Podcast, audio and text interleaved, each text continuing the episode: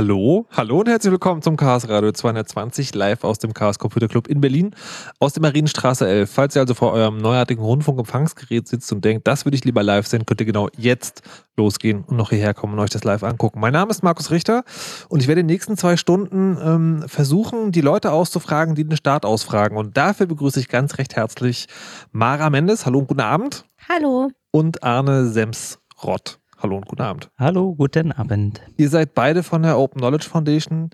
Grob gesagt, im Detail seid ihr von unterschiedlichen äh, Projekten dann, aber da kommen wir noch genauer zu. Ähm, und hm, ich habe mich tatsächlich die ganze Zeit schwer damit getan, dieses Thema irgendwie so griffig zusammenzufassen und sagen, heute geht es eigentlich um es geht also um Frag den Staat, das hat man vielleicht schon mal gehört. Das ist so ein Projekt, wo man, wo man dem Staat irgendwie Dinge aus dem Kreuz leiern kann, die er hat und nicht rausgeben will. Aber worum geht es eigentlich? Bei der Open Knowledge Foundation geht es um freien Zugang zu Wissen und um die Verwendung dieses Wissens. Das heißt, wir setzen uns in ganz vielen verschiedenen gesellschaftlichen Bereichen dafür ein, dass ähm, Wissen geöffnet wird, dass zum Beispiel Verwaltungen ihre Daten frei herausgeben, dass äh, Kulturinstitutionen, Museen, ähm, Bibliotheken ihre Daten ähm, offen machen, nutzbar machen. Ähm, und wir setzen uns dann auch dafür ein, dass etwas mit diesen Daten getan wird. Also ähm, nur einfach jetzt einen Datensatz veröffentlichen, das äh, ist schon erstmal schön, aber man muss dann auch was damit machen. Und ähm, wir versuchen da dann verschiedene ähm, gesellschaftliche Gruppen, verschiedene interessierte Personen zusammenzubringen, um dann etwas mit diesen Daten dann auch zu tun, ähm, was fürs Gemeinwohl dann auch nützlich ist. Aber das beschränkt sich jetzt schon also auf staatliche Akteure oder, oder Akteure in der öffentlichen Hand oder wie? Also, weil es wurde Staat gesagt und Museen und Einrichtungen oder? Das sind äh, erstmal so die primären Akteure, auf die wir uns fokussieren, aber ähm, natürlich gibt es da äh, noch viele weitere Bereiche. So Wirtschaft zum Beispiel ist auch ein Bereich, ähm, wobei das in der Regel nicht, nicht im Fokus steht von den meisten unserer Projekte. Ähm, aber Open Data ist natürlich ein riesen Buzzword gerade in, in der Wirtschaft, wo äh, ja große Anträge geschrieben werden und viel Geld vergeben wird. Ähm, in dem Bereich äh, ja, bewegen wir uns auch ein bisschen. Okay, da können wir später noch dazu kommen, um das genauer zu klären. Jetzt ähm, geht es heute um, also erst, also um mehrere Projekte von euch, aber erstmal um Frag den Stadt. Das war, glaube ich, auch das erste dieser Art, oder? Das war, glaube ich, das erste, was äh, ein bisschen über einen kleinen Kreis hinaus bekannt wurde und ähm, jetzt so eins der ältesten Projekte, die wir haben, auf jeden Fall, ja. Was ist die grundlegende Idee dahinter? Die grundlegende Idee ist, ähm, dass wir das Recht auf Auskunft vom Staat, das wir alle haben, ähm, erstmal bekannter machen wollen, weil ganz viele Menschen eigentlich gar nicht wissen, dass es das Informationsfreiheitsgesetz gibt. Ein großartiges Gesetz, nachdem wir das Recht haben auf äh, Daten, auf öffentliche Informationen das zum einen also bekannter zu machen und zum anderen überhaupt äh, eine Möglichkeit zu schaffen, dieses Recht dann auch zu nutzen. Deswegen gibt es auf fragdenstaat.de äh, eine Plattform, mit der man in nur zwei ganz kurzen Schritten ähm, Auskunftsanfragen an verschiedene Behörden stellen kann. Okay, dazu kommen wir später. Jetzt will ich erstmal wissen, was dieses Informationsfreiheitsgesetz, von dem du da gerade spruchst. Es ist ja wahrscheinlich ein ganz klitzekleines bisschen komplizierter, als du bist ein Bürger und darfst vom Staat Dinge erfragen. Nee, eigentlich ist es genau das. das wäre das erste Mal, dass ein Gesetzestext so einfach formuliert ist. Naja, da gibt es dann noch ein paar Absätze und Begründungen dazu, aber genau das ist eigentlich äh, die Idee des Informationsfreiheitsgesetzes. So die alte preußische Tradition war eigentlich immer die Amtsverschwiegenheit und das war es halt über ähm, Jahrzehnte, Jahrhunderte, ähm, dass der Staat ein Wissen hat, dass er das Herrschaftswissen hat und ähm, allein darüber nur entscheidet, wer jetzt Zugang dazu hat und wer nicht. Und seit 2006 gibt es aber das Informationsfreiheitsgesetz, das dieses gesamte Prinzip einfach mal vom Tisch gefegt hat und gesagt hat, der Grundsatz ist nicht die Amtsverschwiegenheit, sondern der Grundsatz ist die Informationsfreiheit. Das heißt, grundsätzlich haben wir erstmal alle Recht darauf, Zugang zu allen öffentlichen Informationen zu bekommen. Und ähm, das, also das ist tatsächlich der Default quasi. Also, genau, aber, der Default aber, hat sich geändert. Aber was heißt öffentliche Information? Das heißt ähm, erstmal grundsätzlich alle Informationen, die bei ähm, Behörden, bei, bei öffentlichen Stellen ähm, gespeichert sind. Das heißt erstmal so ganz klassisch dann Ministerien, das heißt mein Amt um die Ecke, das heißt aber auch die ähm, städtische, staatliche Wohnungsgenossenschaft, das heißt ähm, Unternehmen in öffentlicher Hand. Im Prinzip all das, wo ähm, der Steuerzahler überwiegende Mehrheit äh, seiner Anteile drin hat. Also alles, alles? Also irgendwie so Einwohnerdaten, Grundstücksvergabe, Finanzierungsdaten, Budgetplanung. Also das ist natürlich jetzt erstmal der Grundsatz und dann gibt es ja. natürlich viele, viele Ausnahmen. Und, ähm, Aber bleibt danach noch was übrig? Da bleibt eine ganze Menge übrig und da bleibt eigentlich mehr übrig, als man immer so denken würde. Ähm, aber natürlich gibt es gerade so, wenn wir an Einwohnerdaten denken, immer eine große Abwägung zwischen Datenschutz und Informationsfreiheit. Hm. Und deswegen gibt es auch Beauftragte für Datenschutz und Informationsfreiheit, äh, die dann tatsächlich für diese beiden Seiten zuständig sind, weil Datenschutz und Informationsfreiheit eigentlich zwei Seiten einer Medaille sind, weil es da dabei darum geht, ähm, halt klarzumachen, welche Informationen, der, die beim Staat liegen, herausgegeben werden müssen und wo es dann aber auch ähm, den, den Schutz der Privatsphäre gibt, wo dann private Daten nicht herausgegeben werden sollen. Okay. Mara, du hast jetzt noch gar nichts gesagt. Warum? Äh, weil äh, das ähm, Arnes Projekt ist. Ah, okay. Und äh, unser, also es ist wirklich, äh, okay, was ich noch dazu sagen kann, ist, das ist wirklich unser Aushängeprojekt, würde ich ja. sagen. Ähm, Okay, ich darf wahrscheinlich morgen nicht mehr zurück ins Büro kommen.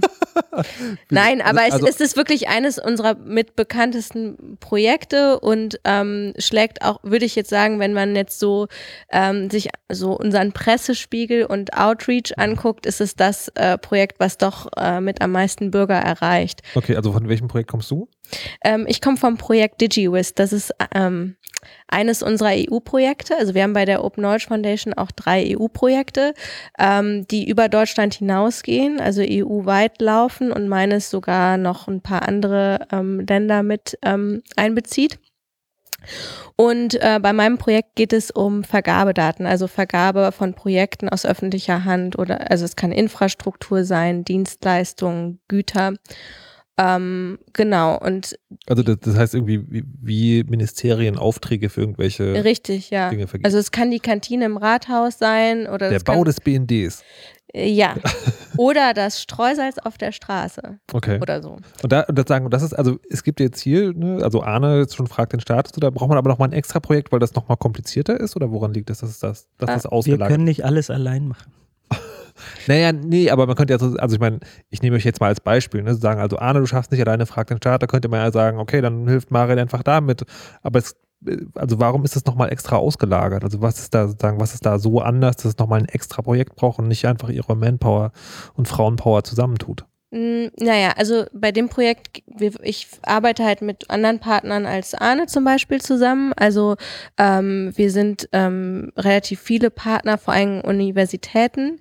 Ähm, das heißt, da ist so eine Forschungskomponente mit drin, wo wir auch ähm, zum Teil Informationsfreiheit in allen EU-Ländern ähm, tangieren und das kommt wiederum Arne zugute, weil er das dann ähm, auch mhm. nutzen kann. Also unsere Projekte überschneiden sich schon. Also das hat auch schon einen Grund, dass Arne und ich heute hier sind sitzen, weil ähm, wir schon auch ähm, so gemeinsame Ideen haben. Also es geht, wenn man das so zusammenfassen will, ähm, sind unsere Projekte schon die mit die Transparenzprojekte ähm, und ähm, also in beiden Fällen auch so eine Antikorruptionskomponente mit drin und ähm, auch die Arbeit auf politischer Ebene, dass wir eben versuchen voranzutreiben, dass es bestimmte Gesetzesänderungen gibt und auch, dass Gesetze in bestimmter Weise ähm, dann umgesetzt werden. Also es ist in Europa mittlerweile so, zumindest theoretisch, dass die Direktiven oft von der EU-Ebene kommen und da muss jedes Land die umsetzen. Ja. Kann ich es also so verstehen, das DigiWist-Projekt sagen, macht Lobbyarbeit dafür,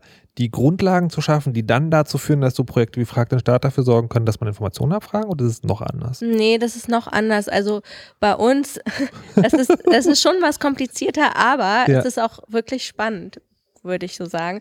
Also bei DigiWiz geht es ja um diese Vergabedaten und da geht es zum einen darum, was für gesetzliche Richtlinien gibt es. Also das machen unsere Partner, machen so eine ähm, Art Mapping, was es tatsächlich schon gibt, ähm, woran wir gar nicht mehr arbeiten müssen, weil das schon im Gesetzestext mhm. festgelegt ist, was für Vergabegesetze haben wir.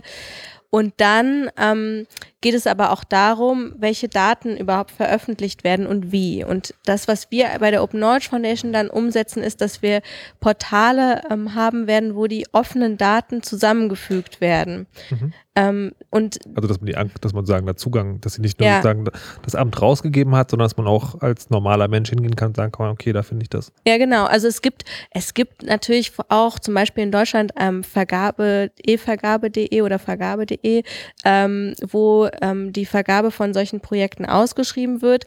Aber das ist alles so ein bisschen komplizierter. Also gerade Deutschland ist eigentlich gar nicht so ein richtig gutes Beispiel, ähm, weil du zum Teil gar nicht ähm, alles zu Vergabe von öffentlichen Projekten finden kannst. Ähm, das ist relativ schwierig und intransparent und ähm, find, dann findet sich, ähm, äh, finden sich verschiedene Portale auf Bundes- oder auf Länderebene, ähm, die wir dann zusammenfügen würden und ähm, dann auch so ähm, an, also zusätzlich Daten zum Beispiel ähm, zu Deklarationen von Politikern da hinzufügen würden. Ähm, plus ähm, Deklaration von Politikern. Dieser Politiker ja, enthält E 386 nein, oder ist das eine Deklaration ähm, eines Politikers? Sorry, ich arbeite meistens auf Englisch und dann wird das immer so ein bisschen vermischt. Also so ähm, zum Beispiel was ähm, äh, welche äh, Anteile hat ein Politiker an einer Firma, welche ja. Nebeneinnahmen hat er, sowas. Okay. Weil das ist natürlich interessant bei der Vergabe. Hat ein Politiker Anteil an einem Unternehmen, das sehr oft Vergabeprozesse mhm. gewinnt, ähm, das ist natürlich verdächtig. Also mhm. da kommt dann die Antikorruptionskomponente so ein bisschen dazu. Geht es da nur darum oder geht es auch noch um mehr, was die Korruption angeht? Nee, auch anderes. Also ähm, zum Beispiel ähm, gibt es eine Studie, wo äh, in bestimmten Bundesländern immer in Gemeinden ähm, Projekte so vergeben werden. Also A gewinnt 2014 eine Ausschreibung, die gleiche Ausschreibung wird 2015 von B gewonnen und dann gewinnt wieder 2016 A. Ist doch super, dann wird die Region gestärkt und alle Firmen kriegen es mal ab. Ja, aber ist das immer der beste Anbieter? Das ist die Frage. Also, ne, ah. ist das effizient? Ist das die günstigste, ist das das günstigste Angebot? Sowas halt. Hm. Und genau dafür haben die Kollegen, also wir arbeiten zum Beispiel mit der Uni Cambridge zusammen und ähm, die Kollegen da haben so ein System ähm, entwickelt, wo es so rote Flaggen gibt, wenn Korruptionsrisiko besteht. Mhm. Da, da gibt es eine Karte, wo man gucken kann, wo man klicken kann, ob in ja, noch nicht, aber wir arbeiten ah, okay. sehr stark daran. Okay. Wie, wie ist es bei Frag den Staat? Schützt das auch vor Korruption? Oder wofür ist es da eigentlich? Also was macht man damit? Warum will man das? Also aus, also ich könnte mir eine Motivation vorstellen, dass man sagt, hey, wir sind die Steuerzahler, alle Informationen, die irgendwie erarbeitet haben, haben wir quasi bezahlt, wir wollen die auch haben. Aber das ist ja eher so ein, ey, gibt es her, weil es steht uns zu, aber gibt es auch einen praktischen Nutzen von? Also kann man damit irgendwas machen? Man kann da eine ganze Menge mitmachen. Ähm, ich würde da vielleicht zwischen drei Ebenen unterscheiden und die, die, so die, die Meta-Ebene, die, die große Worte-Ebene, das ist tatsächlich dann die Korruptionsebene. Ähm, das Informationsfreiheitsgesetz wurde als Mittel der Korruptionsbekämpfung eingeführt vor zehn Jahren. Und ähm, das war immer die Idee, dass dadurch, dass eine Verwaltung grundsätzlich erstmal Informationen herausgeben muss, Korruption vielleicht gar nicht erst so einfach entsteht oder es einfacher möglich ist, äh, dort, wo Korruption ist, das dann auch nachzuprüfen. Das ist dann so ein bisschen die große Ebene.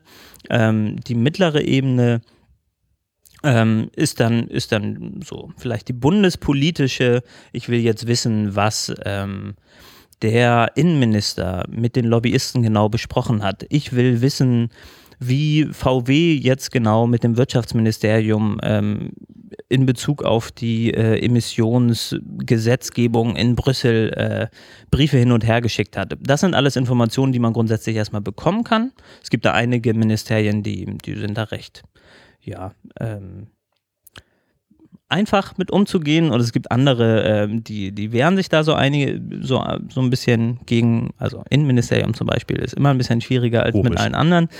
Äh, dabei ist das Innenministerium das fürs Informationsfreiheitsgesetz zuständige Ministerium. das ist so ein bisschen das Problem. Äh, das ist eigentlich auch ein Grundproblem, äh, das man dann an vielen Seiten so sehen kann. Das heißt, diese Ebene gibt es auf jeden Fall. Da kommt man an eine ganze Menge Infos ran, an die man früher nicht rangekommen wäre. Aber die, die lokale, die wirklich in vielen Fällen, zumindest quantitativ entscheidende Ebene, ist die um die Ecke. Also wenn man sich dann mal zum Beispiel in Nordrhein-Westfalen die Zahlen anguckt, wonach fragen denn die Leute so, wenn sie Behörden fragen? Dann sind das die Leute, die das Baumkataster von um die Ecke haben wollen, die einfach wissen wollen, was sind das denn für Bäume in meiner Umgebung?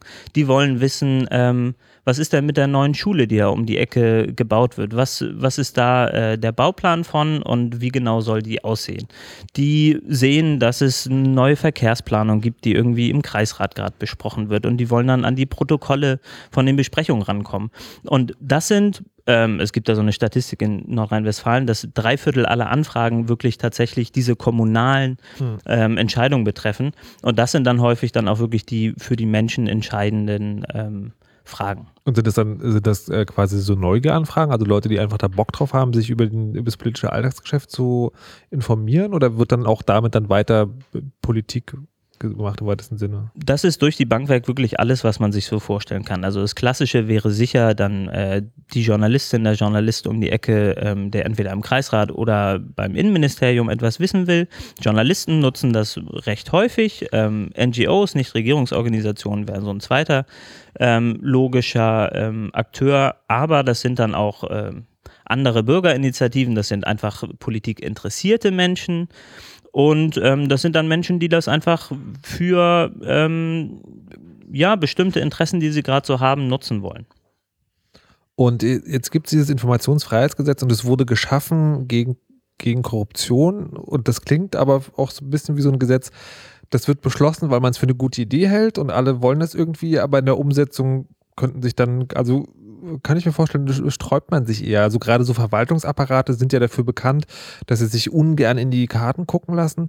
Jetzt, wann, wann hattest du gesagt, wann kam das Gesetz raus? Vor zehn Jahren. Wir Vor haben, zehn Jahren. Wir haben gerade groß das zehnjährige Jubiläum Okay. Ähm, ist haben das denn, Bier getrunken. Ist, nicht schlecht welches? Muss man das dann auch fragen wegen der Transparenz? Egal. Ähm, die, ähm, wie war das sozusagen sehr willkommen oder also oder andersrum gefragt, ihr habt eine extra Plattform gemacht, die es vereinfacht, diesen Prozess zu machen. Warum ist es denn so kompliziert? Ist das aus einfachen juristischen Gründen äh, kompliziert oder ist es so kompliziert, weil es auch so einen gewissen Widerstand gibt, das machen zu wollen? Ja, es gibt eine ähnliche Plattform wie Frag den Staat in Großbritannien, whatdotheyknow.com. Und auf dieser Website sieht man, wie es idealerweise aussehen sollte, so eine Handhabung von einem Gesetz. Vielleicht auch nicht idealerweise, aber schon mal deutlich besser. Mhm. Weil man sieht, da gehen einfach Leute hin, die schreiben einen Satz, das will ich gern haben und dann gibt es innerhalb von kurzer Zeit eine Antwort und dann haben sie es oder sie haben es nicht. Ähm, und wenn man sich Deutschland anguckt, dann sieht man häufig sehr, sehr lange Seiten. Dann frage ich erstmal an, ein, will eine Information wissen, dann äh, kriege ich vielleicht nach einem Monat keine Antwort, dann schicke ich eine Erinnerung hinterher, dann äh, sagen sie, sie haben diese Mail nicht bekommen, dann ähm, gehe ich zum Datenschutzbeauftragten, der vermittelt und dann sehen sie, ach ja, ich habe ja diese Mail doch bekommen, dann sagen sie, nach dem Ausschlussgrund Paragraph 3 Absatz 4 können wir das leider nicht herausgeben. Dann sage ich, ja, der ist aber nicht einschlägig, dann sagen sie, ja, gut, stimmt, aber Paragraph 4 dann will ich einen Ablehnungsbescheid und ähm, dann schreibe ich einen Widerspruch und dann kriege ich es. Das ist jetzt ein bisschen, bisschen äh, krass formuliert, das ist natürlich nicht immer so. Es kann natürlich auch. Äh Aber tendieren die dazu, das so zu machen?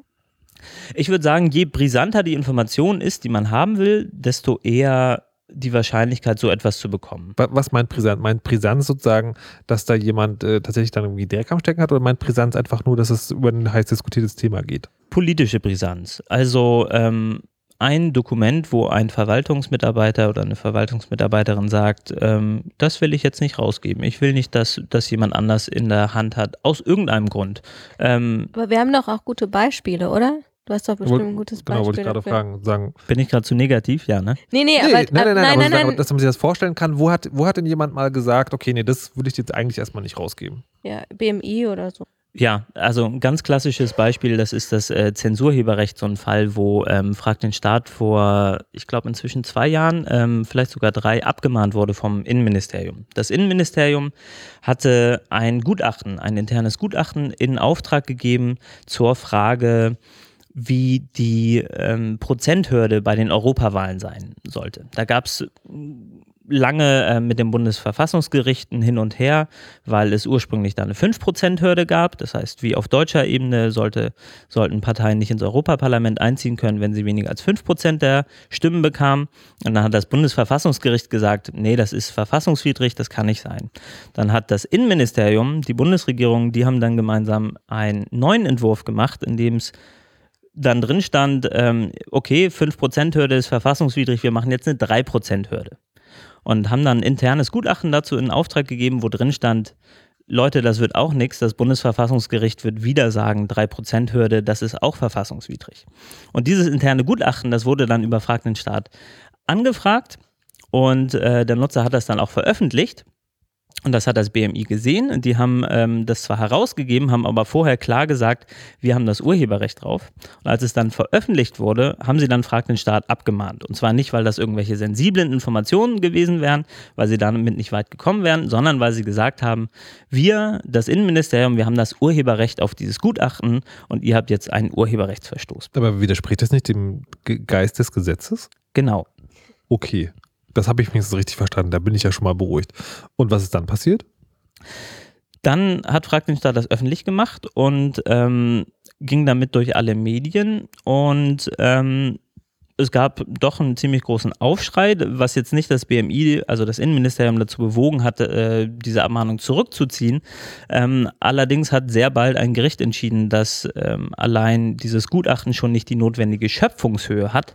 Das heißt, äh, Schöpfungshöhe, wenn sich da jemand nicht wirklich besonders originelle Gedanken gemacht hat, sondern nur im Prinzip Zitate eingefügt hat, dann äh, besteht da schon mal grundsätzlich kein Urheberrecht drauf. Und dann hat das BMI schnell gesagt, okay, ja, dann. dann ja, aber, aber das lässt, das lässt lässt ja grundsätzlich, also diese Gerichtsentscheidung lässt ja aber grundsätzlich noch zu, dass man das als Argumentation anwendet. Also bei einem anderen Fall, wenn da tatsächlich sozusagen mal ein sehr komplexes Gutachten geschrieben worden wäre, könnte man dann doch sagen, Urheberrecht. Genau, das, das war sehr schade an dem Fall. Schön wäre es gewesen, damit dann wirklich durch alle Instanzen zu gehen. Das war dann aber leider nicht möglich. Allerdings ist vermutlich die Gesetzeslage inzwischen auch anders, weil es ein neues Gesetz gibt, noch ein zusätzliches oh Gesetz. Gott. Ja, leider, tut mir leid. Es gibt übrigens insgesamt, ich glaube, ich habe mal nachgezählt, 43 verschiedene Informationsfreiheitsgesetze in Deutschland. In Deutschland. Weil es das Informationsfreiheitsgesetz gibt, das Umweltinformationsfreiheitsgesetz, das Verbraucherinformationsfreiheitsgesetz. Okay, seid ihr bei der OKF alles Juristen? Ich bin, ich bin auch kein Jurist. Wir ähm, haben keinen Juristen. Wir brauchen Juristen. Ja, also wer das, wenn jetzt das ein Jurist hört und Lust hat, wir brauchen Juristen. Oder also Datenschutzbeauftragte auch gerne. Ja. Könnt gerne gleich in die Marienstraße 11 in Berlin kommen und euch da sozusagen vorstellen. Ja. Dann haben wir all diese Gesetze nochmal auf Landesebene. Mhm.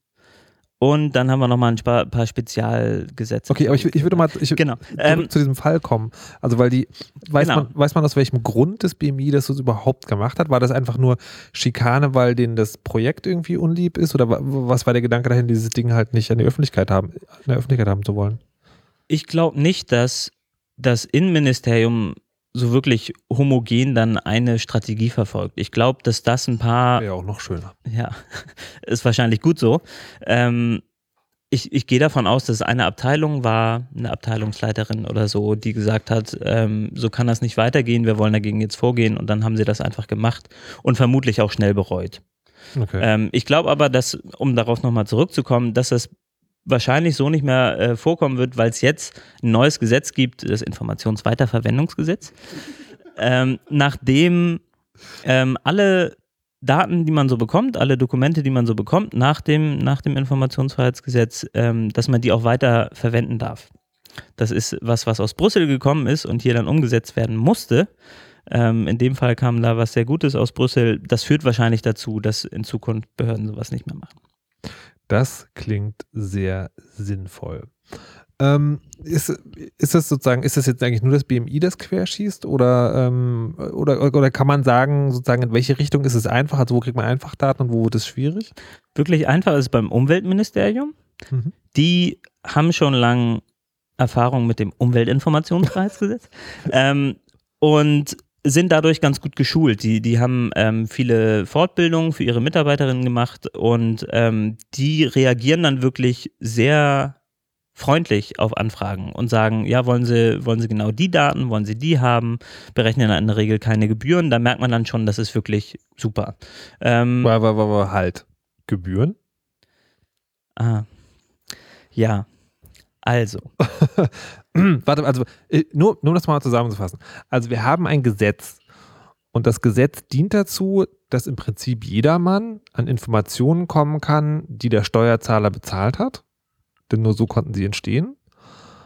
Und das ist schon nicht ganz einfach, wegen diverser Gesetzes, äh, Gesetzesgesetze, die es in verschiedenen Gesetzesebenen gibt. Und dann gibt es noch Gebühren.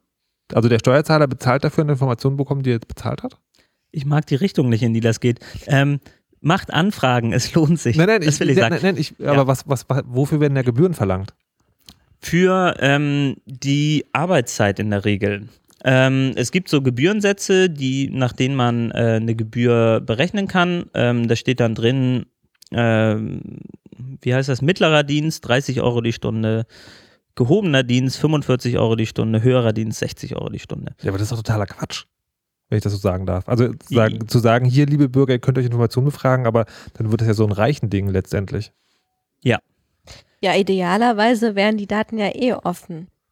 Also, Ja, also ähm, das ist auch ein Riesenproblem und wenn man sich international so andere Gesetze in anderen Ländern ansieht, das ist auch wirklich, wir sind eine ganz große Ausnahme in Deutschland. Also ähm, in den USA oder Großbritannien wird in der Regel einfach nie eine Gebühr erhoben, vielleicht bei ganz umfangreichen Anfragen mal. Und hier kann man in Deutschland schon sehen, dass, dass so eine Gebührenkeule dann häufig verwendet wird, um dann einfach äh, unliebsame Anfragen dann, Was heißt das? ähm, dass In man erstmal Welcher, nee, in welcher Höhe sozusagen spielt es jetzt so grob ab? also maximal 500 Euro. Mehr, da, mehr, mehr darf es nicht kosten. Okay.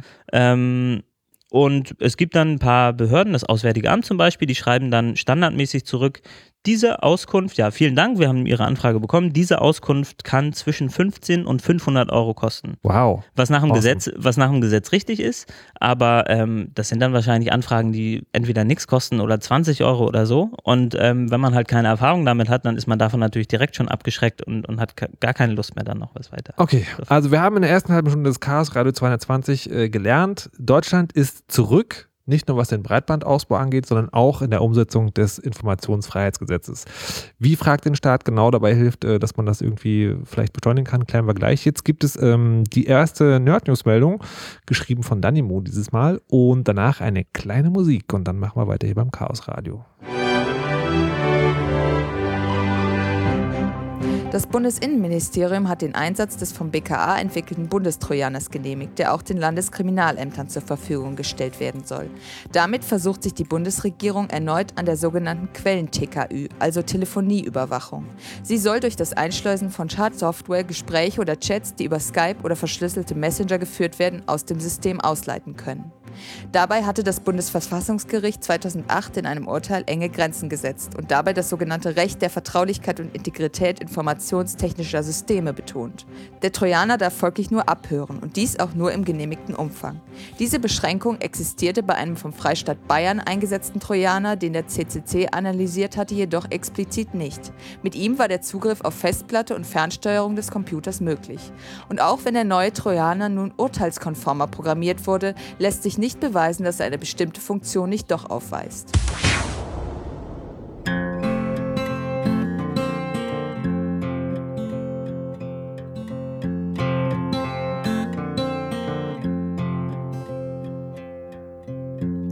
Some loving in your eyes. You say you won't do me no harm, but when you start to hypnotize, I stumble and I fall into your arms. There's a downside to every lie. And mine go by the rule. I thought I'd come and make you smile. But I guess I was just a fool. I wonder if I didn't push rewind, turning off the evolution of my mind. Oh, yes, I should go read a book or philosophize on how to make things work before it dies. So I just left without goodbyes.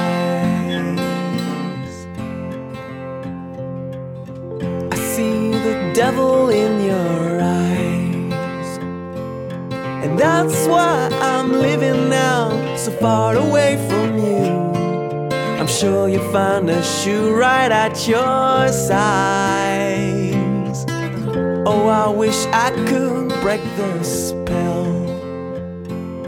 But it keeps coming back on me, whatever I might do, and whoever I might meet and tell. I wonder if I didn't push rewind, turning off the evolutions of my mind.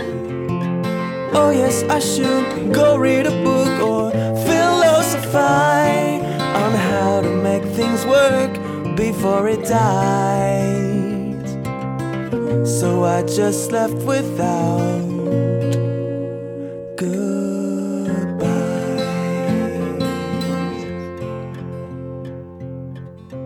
I see some loving in your eyes. You say you won't do me no harm when you start to hypnotize. I stumble and I fall into your arms.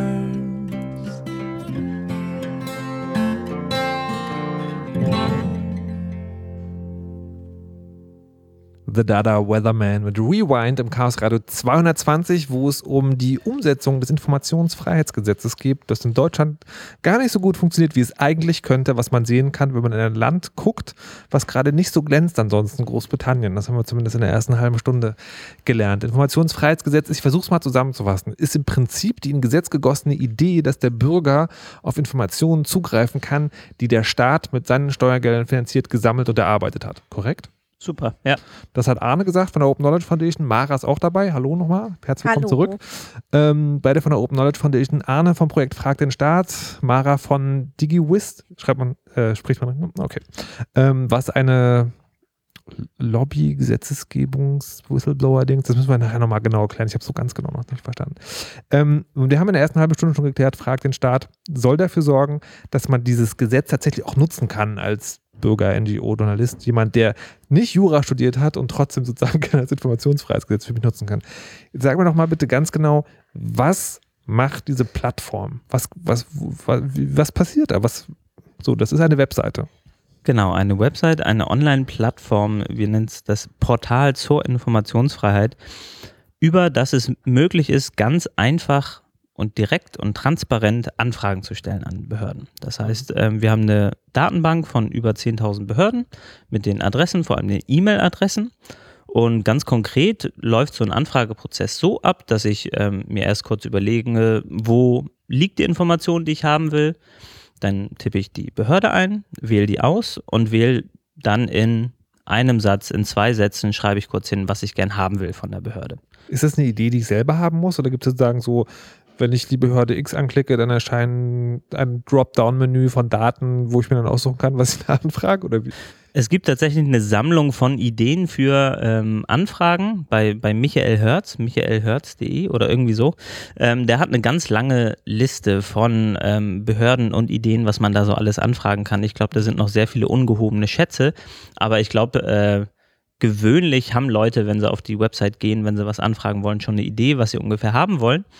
Ähm, geben dann in einem Satz, in zwei Sätzen an, was sie haben wollen, klicken auf Absenden und dann leitet, fragt den Staat diese Anfrage automatisch weiter an die Behörde.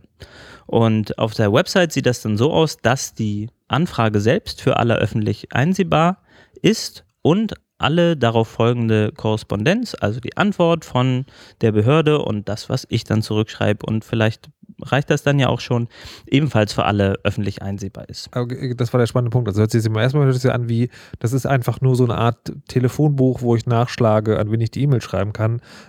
Das heißt, die kommen, aber du sagst gerade, dass du zurückschreibst. Du als User oder du als jemand Genau. der Open Knowledge Foundation, der das betreut? Nee, nee, ich, so. ich mache da überhaupt nichts. Also Okay. ich persönlich mache jetzt nichts, es sei denn, ich, ich stelle selbst eine Anfrage, Ja, ja, aber klar. gut, du stellst eine Anfrage Ja. und ähm, die Anfrage von dir und die Antwort der Behörde und was du dann eventuell nochmal zurückschreibst, das ist für alle öffentlich einsehbar. Nicht dein Name, wenn du das nicht willst, Mhm. aber diese Anfrage. Und das führt dann dazu, dass wenn du ein Dokument, irgendwie einen Datensatz bekommst, dass nicht nur du den bekommst, sondern die gesamte Öffentlichkeit. Das Mhm. heißt, du befreist diese Daten für alle. Okay, das ist auch das, ist der Sinn dieser Plattform. Genau, ja. So, aber was muss ich denn mitbringen als User? Du hast vorhin von Gebühren geredet. Ja, ähm, wenn du diese Anfrage abschickst, dann gibt's dabei, sofern du das nicht veränderst, so einen vorgefertigten Juratext, der da immer Mhm. automatisch angehängt ist. Und da steht dann zum Beispiel drin, Sie müssen mir innerhalb von einem Monat antworten, weil das das Gesetz so vorsieht. Und da steht auch drin, sollten Gebühren anfallen, dann äh, sollen Sie mich vorher darüber äh, unterrichten. Das bedeutet, ähm, selbst wenn du jetzt nicht genau weißt, gibt es jetzt Gebühren, ist das jetzt eine zu umfangreiche Anfrage oder ist es eine einfache Anfrage, die kostenfrei wäre, selbst wenn du es nicht weißt, kriegst du erstmal eine Antwort, wo dann die Behörde sagt, das kostet jetzt was. Hm. Oder die sagen halt, okay, hier haben sie das Dokument, das kostet nichts. Okay. Und also sagen, dann bezahle ich das irgendwie. Genau, also ähm, falls die Gebühren in Rechnung stellen und du dich damit bereit erklärst, ähm, das dann auch zu bezahlen, dann ähm, schicken sie dir eine Rechnung, du bezahlst die, fertig. Und äh, ihr habt ja an der ersten Abschnitt gesagt, irgendwie das zwischen 15 und 500 Euro.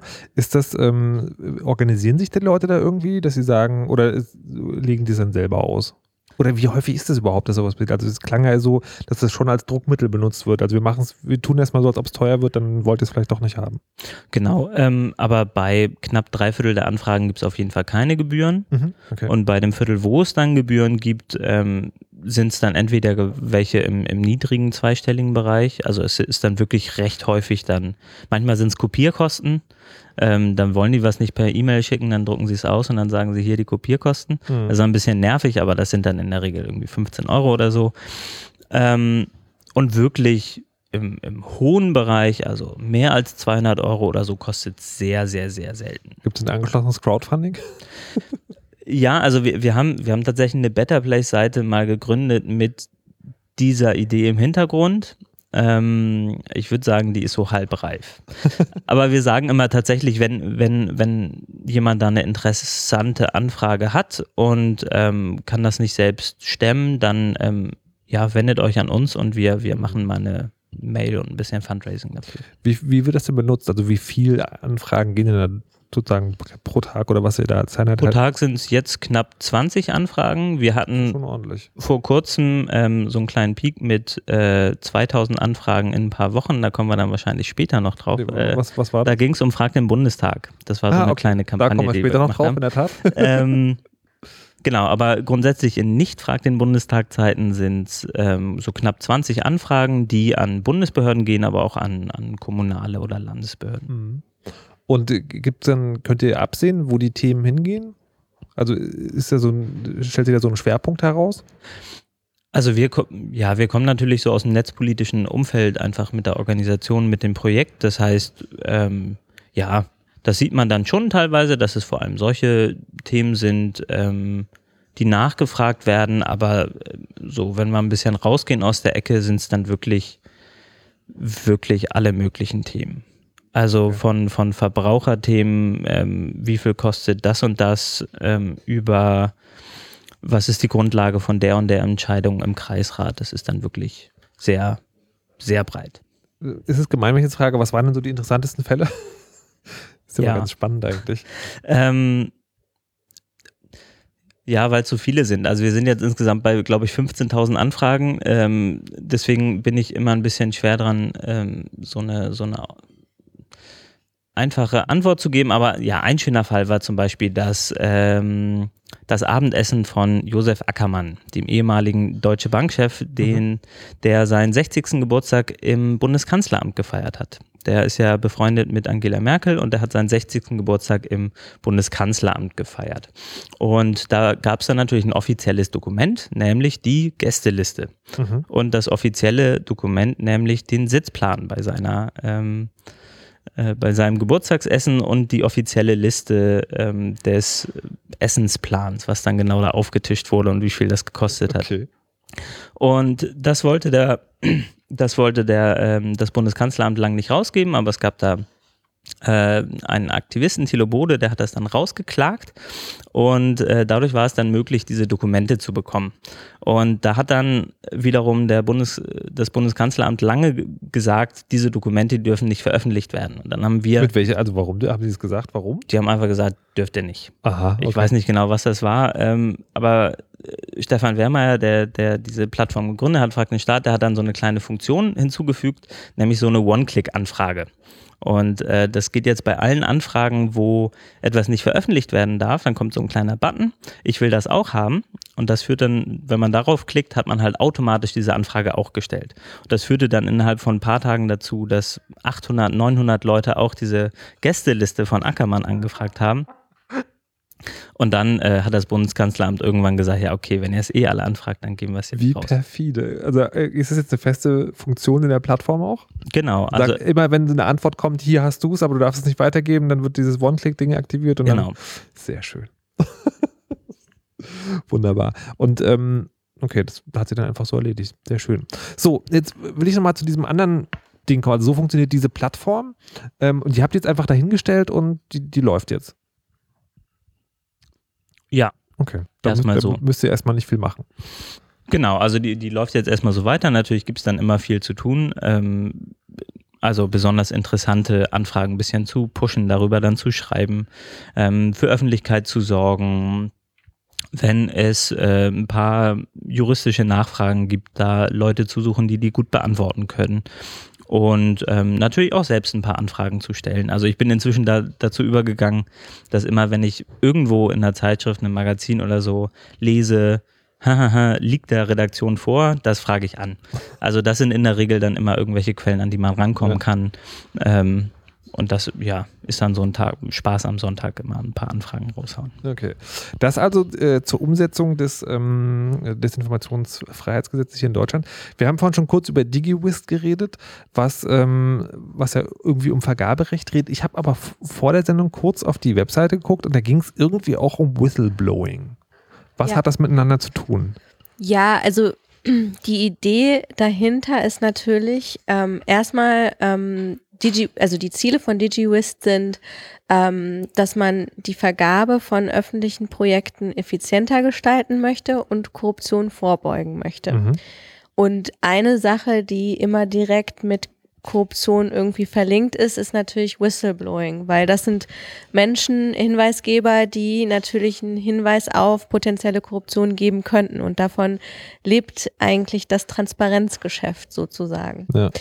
Ähm, und genauso ist es auch eine Idee von DigiWist, äh, genau das sich zunutze zu machen. Also dass äh, die Idee ist dann zum Beispiel, ähm, dass jemand neben einer Baustelle wohnt und sieht dann, ähm, dass, äh, dass die Baustelle nicht vorangeht oder was weiß ich und ähm, berichtet dann, da, da passiert überhaupt nichts, aber irgendwie ist da so ein Baustellenschild und die sollte schon längst fertig sein oder irgendwie sowas in der Art oder äh, du bist Mitarbeiter in einem Krankenhaus und kriegst mit, dass der Vetter vom Krankenhauschef ähm, Chef oder de- dem Manager des Krankenhauses ähm, plötzlich den Auftrag bekommt, Renovierungsarbeiten durchzuführen oder sowas. Mhm.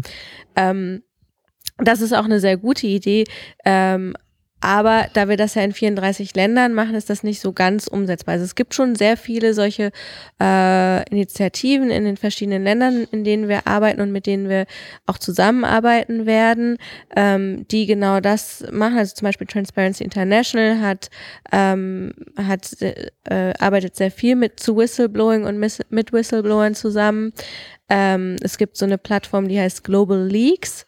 Ähm, die bieten quasi das Tool zum Anon für den anonymen Hinweisgeber ähm, an. Das ist eigentlich ähm, ganz nett gemacht. Also du bleibst anonym, aber bekommst sowas wie einen Kreditkartencode. Sieht auch wirklich aus wie die Nummer auf einer Kreditkarte, um deinen Vorgang zu verfolgen und weiter in Kontakt zu bleiben. Solche Vorgänge dauern manchmal ein Jahr, weil es so viele Rückfragen immer gibt. Und dann wird das an die zuständigen Behörden anonymisiert weitergeleitet.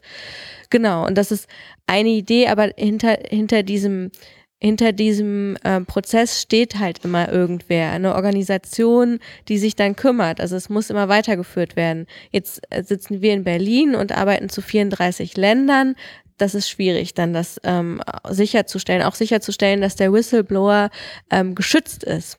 Ähm, das möchte man ja auch, dass derjenige zum Beispiel nicht seinen Job verliert oder nicht gefährdet wird, weil wo viel Geld fließt ähm, und wo etwas nicht koscher ist, da ist auch sehr viel Gefahr dann Mhm. natürlich. Ähm, genau, und deshalb gibt es im Moment auch bei uns im Projekt so ein bisschen die Diskussion, was ist denn ein Digital Whistleblower? Ähm, Überhaupt an. Okay, andere sind halt die Leute in äh, nicht, nicht, nicht adressierten Briefumschlägen irgendwo ablegen, aber Genau, das ist übrigens die sicherste Variante. ähm, schön Handschuhe anziehen natürlich. Natürlich. Aber ähm, genau, aber das ist so ein bisschen die Frage. Also zum Beispiel, und damit kommen wir auch wieder zu Frag den Staat, das ist natürlich ein super Tool, weil in manchen Fällen ähm, kann man einfach eine ähm, Anfrage nach dem Informationsfreiheitsgesetz stellen und muss gar nicht, also zum Beispiel ein ganz konkretes Beispiel wäre, ähm, du bist Mitarbeiter in einer Behörde und du weißt, es gab so einen Prozess, einen Vergabeprozess, da ist was krumm gelaufen. hm. Und ähm, du könntest jetzt die Dokumente an uns natürlich ähm, weiterleiten, also als Anonym. Liga quasi das Ja. so weitergeben, okay. genau. Aber vielleicht kannst du die auch einfach über Frag den Staat anfragen. Du weißt ja ganz genau, um was für Dokumente es sich handelt. Das heißt, Also- das heißt du, du gibst, Ein Zeichen dazu dann. ich wollte gerade sagen, das, also, aber dann gibst du anonym die Informationen an jemand weiter und sagst, frag doch mal nach Aktenzeichen so und so. oder ja, genau. Also dass, dass das jemand anders für einen macht, äh, das ist nicht gefährlich. Ähm, das ist, da gibt es gar keine Frage, ob das legal ist oder nicht legal. Ähm, das ist einfach ein super Tool. Also ich finde, das ist immer der Schritt vorher. Also weil dieses das Whistleblowing, das ist super und das ist auch total spannend, sich anzugucken, was für Menschen das wirklich tun. Also man, äh, also äh, weil das sind oft Menschen, die sehr, sehr lange in ihrem Job sind und dann plötzlich irgendwas sehen, was denen überhaupt nicht gefällt und dann reagieren die da drauf. wie? Hm. Und das, das kann jemand sein, der 20 Jahre denselben Job gemacht hat. Aber die sind so verknüpft auch mit ihrer Arbeit, dass sie dann halt ähm, denken, nee, wenn was, wenn sowas so schief läuft, das kann ich nicht mit mir vereinbaren. Und dann reagieren die. Das ist ja toll, aber das ist natürlich auch was, was gefährlich werden kann. Also eigentlich gibt es natürlich ähm, Gesetze, die diese Menschen schützen, dass sie nicht ihren Job verlieren, wenn es um Informationen geht, die zum, dem Allgemeinwohl dienen. Also wenn es nicht aus persönlichem Interesse raus geschieht, sondern dem Allgemeinwohl dient, dass sowas geleakt wird. Aber das ist natürlich immer super schwierig zu differenzieren, also arbeitsrechtlich und so. Ich wollte sagen, das ist scheinbar auch eine riesen Verantwortung. Also bei, bei Frag den Staat stelle ich mir halt vor, das ist halt so sagen, das ist halt, das ist natürlich irgendwie gesellschaftlich verantwortlich, aber es ist halt auch eine lustige Idee, mit der man quasi diese riesige Apparatur pieksen kann. Aber da hängen dann richtig, also wenigstens Arbeitsschicksale, wenn nicht sogar Menschenleben dran, wenn es groß genug wird. Habt- Hast du da oder habt ihr damit schon mal richtig Erfahrung machen müssen? Das ist so, also Nee, also wir sind da ja auch noch ein bisschen am Anfang des Projekts und Mhm. das ist aber gerade das, wo wir differenzieren, wo wir sagen, dass wir mit lokalen Organisationen zusammenarbeiten. Da muss jemand dahinter stehen. Wir machen das schon so ein bisschen einfacher, indem wir die Vergabedaten, also das geht ja ähm, bei DigiWist um, um offene Daten, die schon Mhm. publiziert wurden. Also es ist nichts, Okay. was nicht publiziert wurde bei uns auf den Portalen. Ähm, und da macht man es so ein bisschen einfacher, indem man sagt, das ist ja schon alles da. Und wenn das dann nicht da ist und es dann immer noch was gibt, was, was dazugefügt werden müsste, dann ist das erst der nächste Schritt. Und tatsächlich, Warte, warte, warte. Ich, ich, ich kann es noch nicht so ganz greifen. Ja. Das heißt, bei eurer Plattform sammelt ihr sowieso so viel, wie es geht genau, offene Vergabedaten. Daten. Und wenn dann sozusagen, aber wenn da sozusagen sich eine Lücke auftut, dann sagt ihr, na, da könnte man vielleicht mal genauer nach, oder wie? Naja, das ist ja dann, also es wäre ja der, der Hinweisgeber oder der Whistleblower an sich, der dann, dann sagen könnte, okay, da fehlt noch was, aber Ja. ähm, also sagen wir mal so, das geht so Hand in Hand. Also zum Beispiel in Italien ähm, gibt es so ein Whistleblower-Plattform von Transparency International Italien, ähm, dem Chapter da. Und ähm, die sagen, dass sehr, sehr viel, was bei denen gemeldet wird, mit Vergabe zu tun hat. Mhm. Eh. Ja. Äh, ja, und dann ist es natürlich schwierig für die, das zu verifizieren, sich den Vorgang anzugucken. Das dauert so eine Zeit. Und wenn wir aber schon gewisse Daten zur Verfügung stellen können, weil die zusammengefügt wurden und schön aufbereitet sind, so dass man die wirklich nachvollziehen kann, dann ist das schon, ist denen halt schon geholfen. Im, und im, im anderen Schritt ist uns geholfen, dass die ähm, dieses Ganze, was wir nicht liefern können, dass die Anonymisierung und das Weiterleiten an die zuständigen Behörden, dass die das dann quasi zur Verfügung stellen können. Also ihr seid im Prinzip so eine Art Management, Orga-Team für so eine Sache. Also äh, versteht richtig, ihr macht im Prinzip nichts selber, sondern äh, kennt die richtigen Leute und zwar in beide Richtungen. Ja, so ein bisschen, aber also also das ist ja nicht das Primäre. Das Primäre sind ja die Vergabedaten und dass die so aufbereitet werden und visualisiert werden und zur Verfügung gestellt werden, ähm, dass die dem Endnutzer helfen. Also zum Beispiel, mhm. das sind, sagen wir mal so, Vergabe ist für was alles, was Vergabe angeht, da gibt es natürlich ein paar Nerds, die das super spannend finden. Vergabe-Nerds. Ja. Mhm. Und dann gibt es natürlich auch andere, die so ein Interesse daran haben. Zum Beispiel Journalisten, das sind ja auch super Multiplikatoren, ähm, die dazu Geschichten schreiben können. Der Bürger an sich, naja, das ist so wie Arne eben gesagt hat bei Frag den Staat. Also wenn neben deinem Haus was gebaut wird, dann möchtest du vielleicht wissen, was das ist. Und eventuell ist das was, was äh, durch die öffentliche Hand vergeben wurde, ein Kindergarten oder eine Schule. Und dann kann man sich dazu alle möglichen Daten zeigen lassen wenn die denn zur Verfügung gestellt werden oder wenn die publiziert werden in dem Land, wo man sich befindet. Mhm. Aber das könnte man da natürlich einsehen.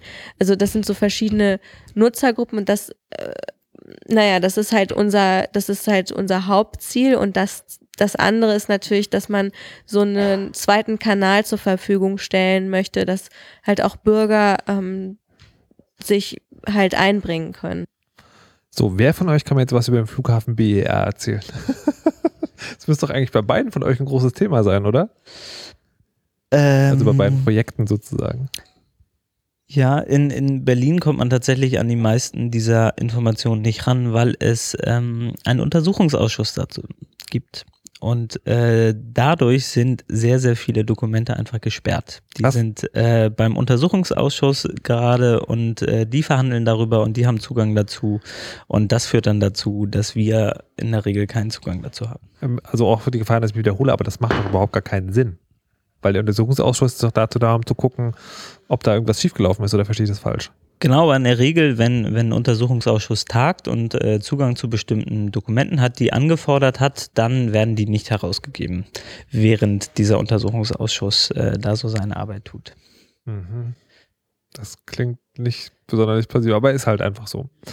Könnt ihr dagegen auch vorgehen oder ist man da dem einfach sozusagen hilflos ausgeliefert?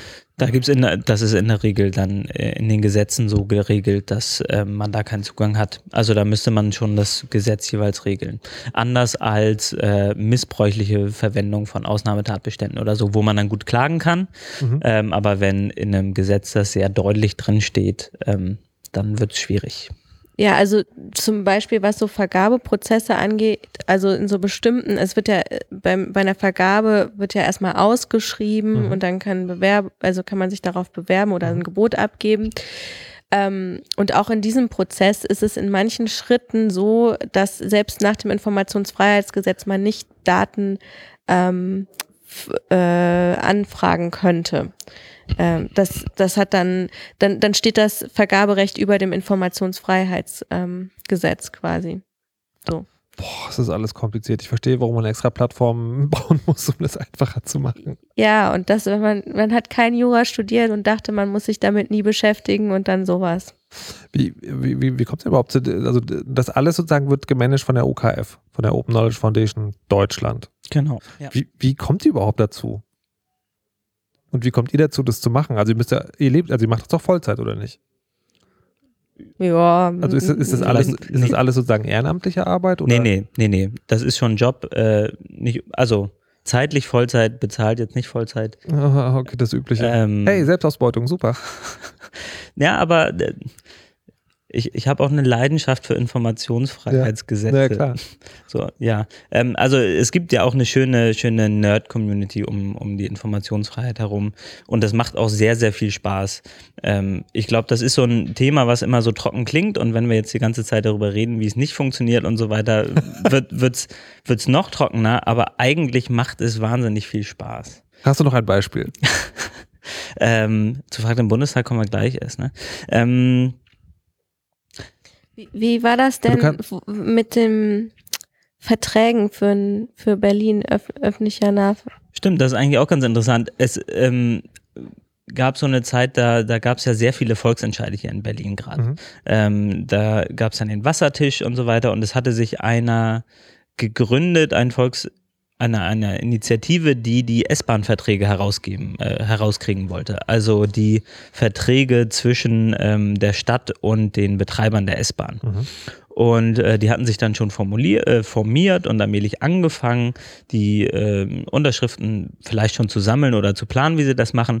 Und dann gab es eine Anfrage über Frag den Staat, ja, gebt mir noch mal die S-Bahn-Verträge. Und dann hat die Senatsverwaltung gesagt, ja, hier sind die S-Bahn-Verträge. Und dann gab es da die S-Bahn-Verträge. Und ähm, ich glaube, dass einfach dieses Gesetz und die Möglichkeiten damit so wenig bekannt sind, dass dann Leute halt eher dazu tendieren, eine riesige Volksinitiative und eine riesige Organisation aufzustellen, als halt dieses Gesetz zu nutzen, was es halt schon gibt, aber von dem halt kaum jemand weiß. Ist das, äh, ist das so eine deutsche Eigenart? Wir gründen jetzt erstmal einen Arbeitskreis oder halt eine Bürgerinitiative statt oder Es ist ja im Prinzip ist ja super, wenn, wenn Leute das machen. Ja. Ähm, es ist, glaube ich, eher eine deutsche Eigenheit, dass niemand davon weiß, dass es so ein Informationsfreiheitsgesetz gibt. ist es frustrierend eigentlich? Also irgendwie so eine Plattform zu bauen, die genau das zum Ziel hat und dann nutzt sie keiner, weil es keiner weiß, außer sozusagen die Vergabenerds und äh, sozusagen Leute, die sich dafür interessieren? Mm, Ähm, Mhm. Immer mal wieder, aber im Prinzip nicht, weil es immer besser wird. Und weil wir dafür, dass wir eigentlich ziemlich klein sind, doch ziemlich gute Erfolge haben. Vielleicht kann er nach dem Chaos das äh, genau, das, also jetzt sitzt jemand hier vor seinem neuartigen Rundfunkempfangsgerät, hört diese Sendung und denkt so, geil, ich will das auch. Geht er dann sozusagen, dann ist ja, dann muss man aber auch eine Idee haben, nach was man fragt. Oder dann geht man auf diese Webseite von dem Typen, den du vorhin genannt hast. Man kann natürlich auch erstmal auf fragdenstaat.de gehen und gucken, was andere so gefragt haben und da ein bisschen durchbrowsen. Also dadurch, dass ja diese Daten, diese ganzen Dokumente befreit werden, ähm, haben wir jetzt alle Zugriff darauf. Das heißt, wir haben eine riesen Datenbank an schon befreiten und vielleicht nicht genutzten Daten.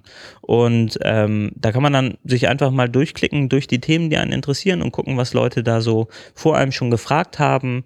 Ähm, vielleicht lohnt es sich ja ein Jahr später, das was ähnliches nochmal anzufragen? anzufragen. Okay, ja. Ähm, Was wurde eigentlich aus? Genau, ja. Okay, sehr schön. So, und jetzt gibt es ja irgendwie je, jede Menge ähm, sozusagen Seiten oder Nachfolgeprojekte. Also wir haben noch, äh, also wir haben jetzt Frag den Staat, dann haben wir noch Verklagt den Staat, dann Ja. haben wir Frag den Bundestag. Ja, Kommt dann auch Verklagt den Bundestag? gute Idee. Okay, gut, reden wir auch noch drüber. Und dann äh, noch kleine Anfragen. Die, das machen wir alles nach der nächsten kleinen Pause. Da gibt es erstmal noch eine Nerd-News und danach erinnern wir noch an ähm, einen der größten Hacker, der am ehesten im deutschen Fernsehen aller Zeiten war. Der Hardwarehersteller Asus hat sich in einem Vergleich in einem Verfahren vor der US-amerikanischen Federal Trade Commission verpflichtet, die Firmware seiner Router 20 Jahre lang von unabhängigen Prüfern auditieren zu lassen. Außerdem muss Asus seine Nutzer prominent und verständlich auf Sicherheitslücken und deren Behebung hinweisen. Grund für das Verfahren war der selbst für Hersteller von Heimroutern desaströse Umgang mit Updates in den Jahren 2013 und 2014. In diesen Jahren führten diverse Sicherheitslücken dazu, dass Hacker mindestens 12.900 Geräte kapern konnten. Ein Patch wurde zwar bereitgestellt, jedoch informierte das Unternehmen seine Kunden erst nach acht Monaten. Außerdem hatte es Asus versäumt, seinen Update-Servern eine aktuelle Liste der Firmware einzuspielen. Daher fanden die Router keine Updates und wenden sich auf den neuesten Stand. Asus stimmte dem Vergleich zu, um einer höheren Strafe zu entgehen. Löwenzahn. Heute.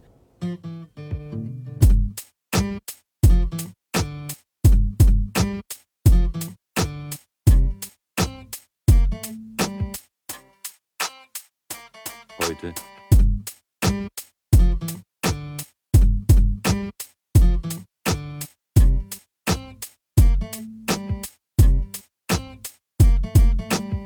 Das wäre genau das, was ich jetzt bräuchte.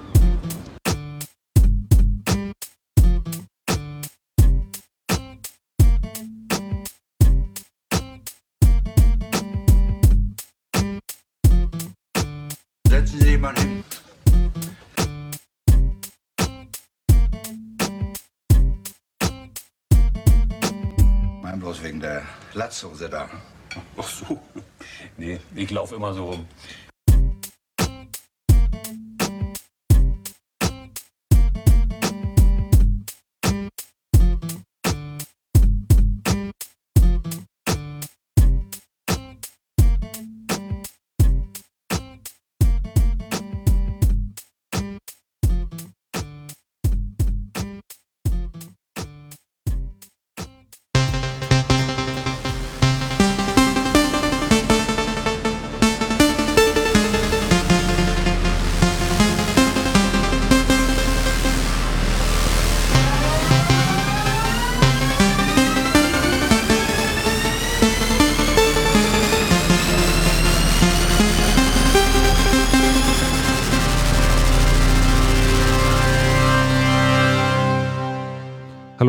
Willkommen zurück zum Chaos Radio 220 mit Arne und Mara von der Open Knowledge Foundation. Hallo und guten Abend nochmal.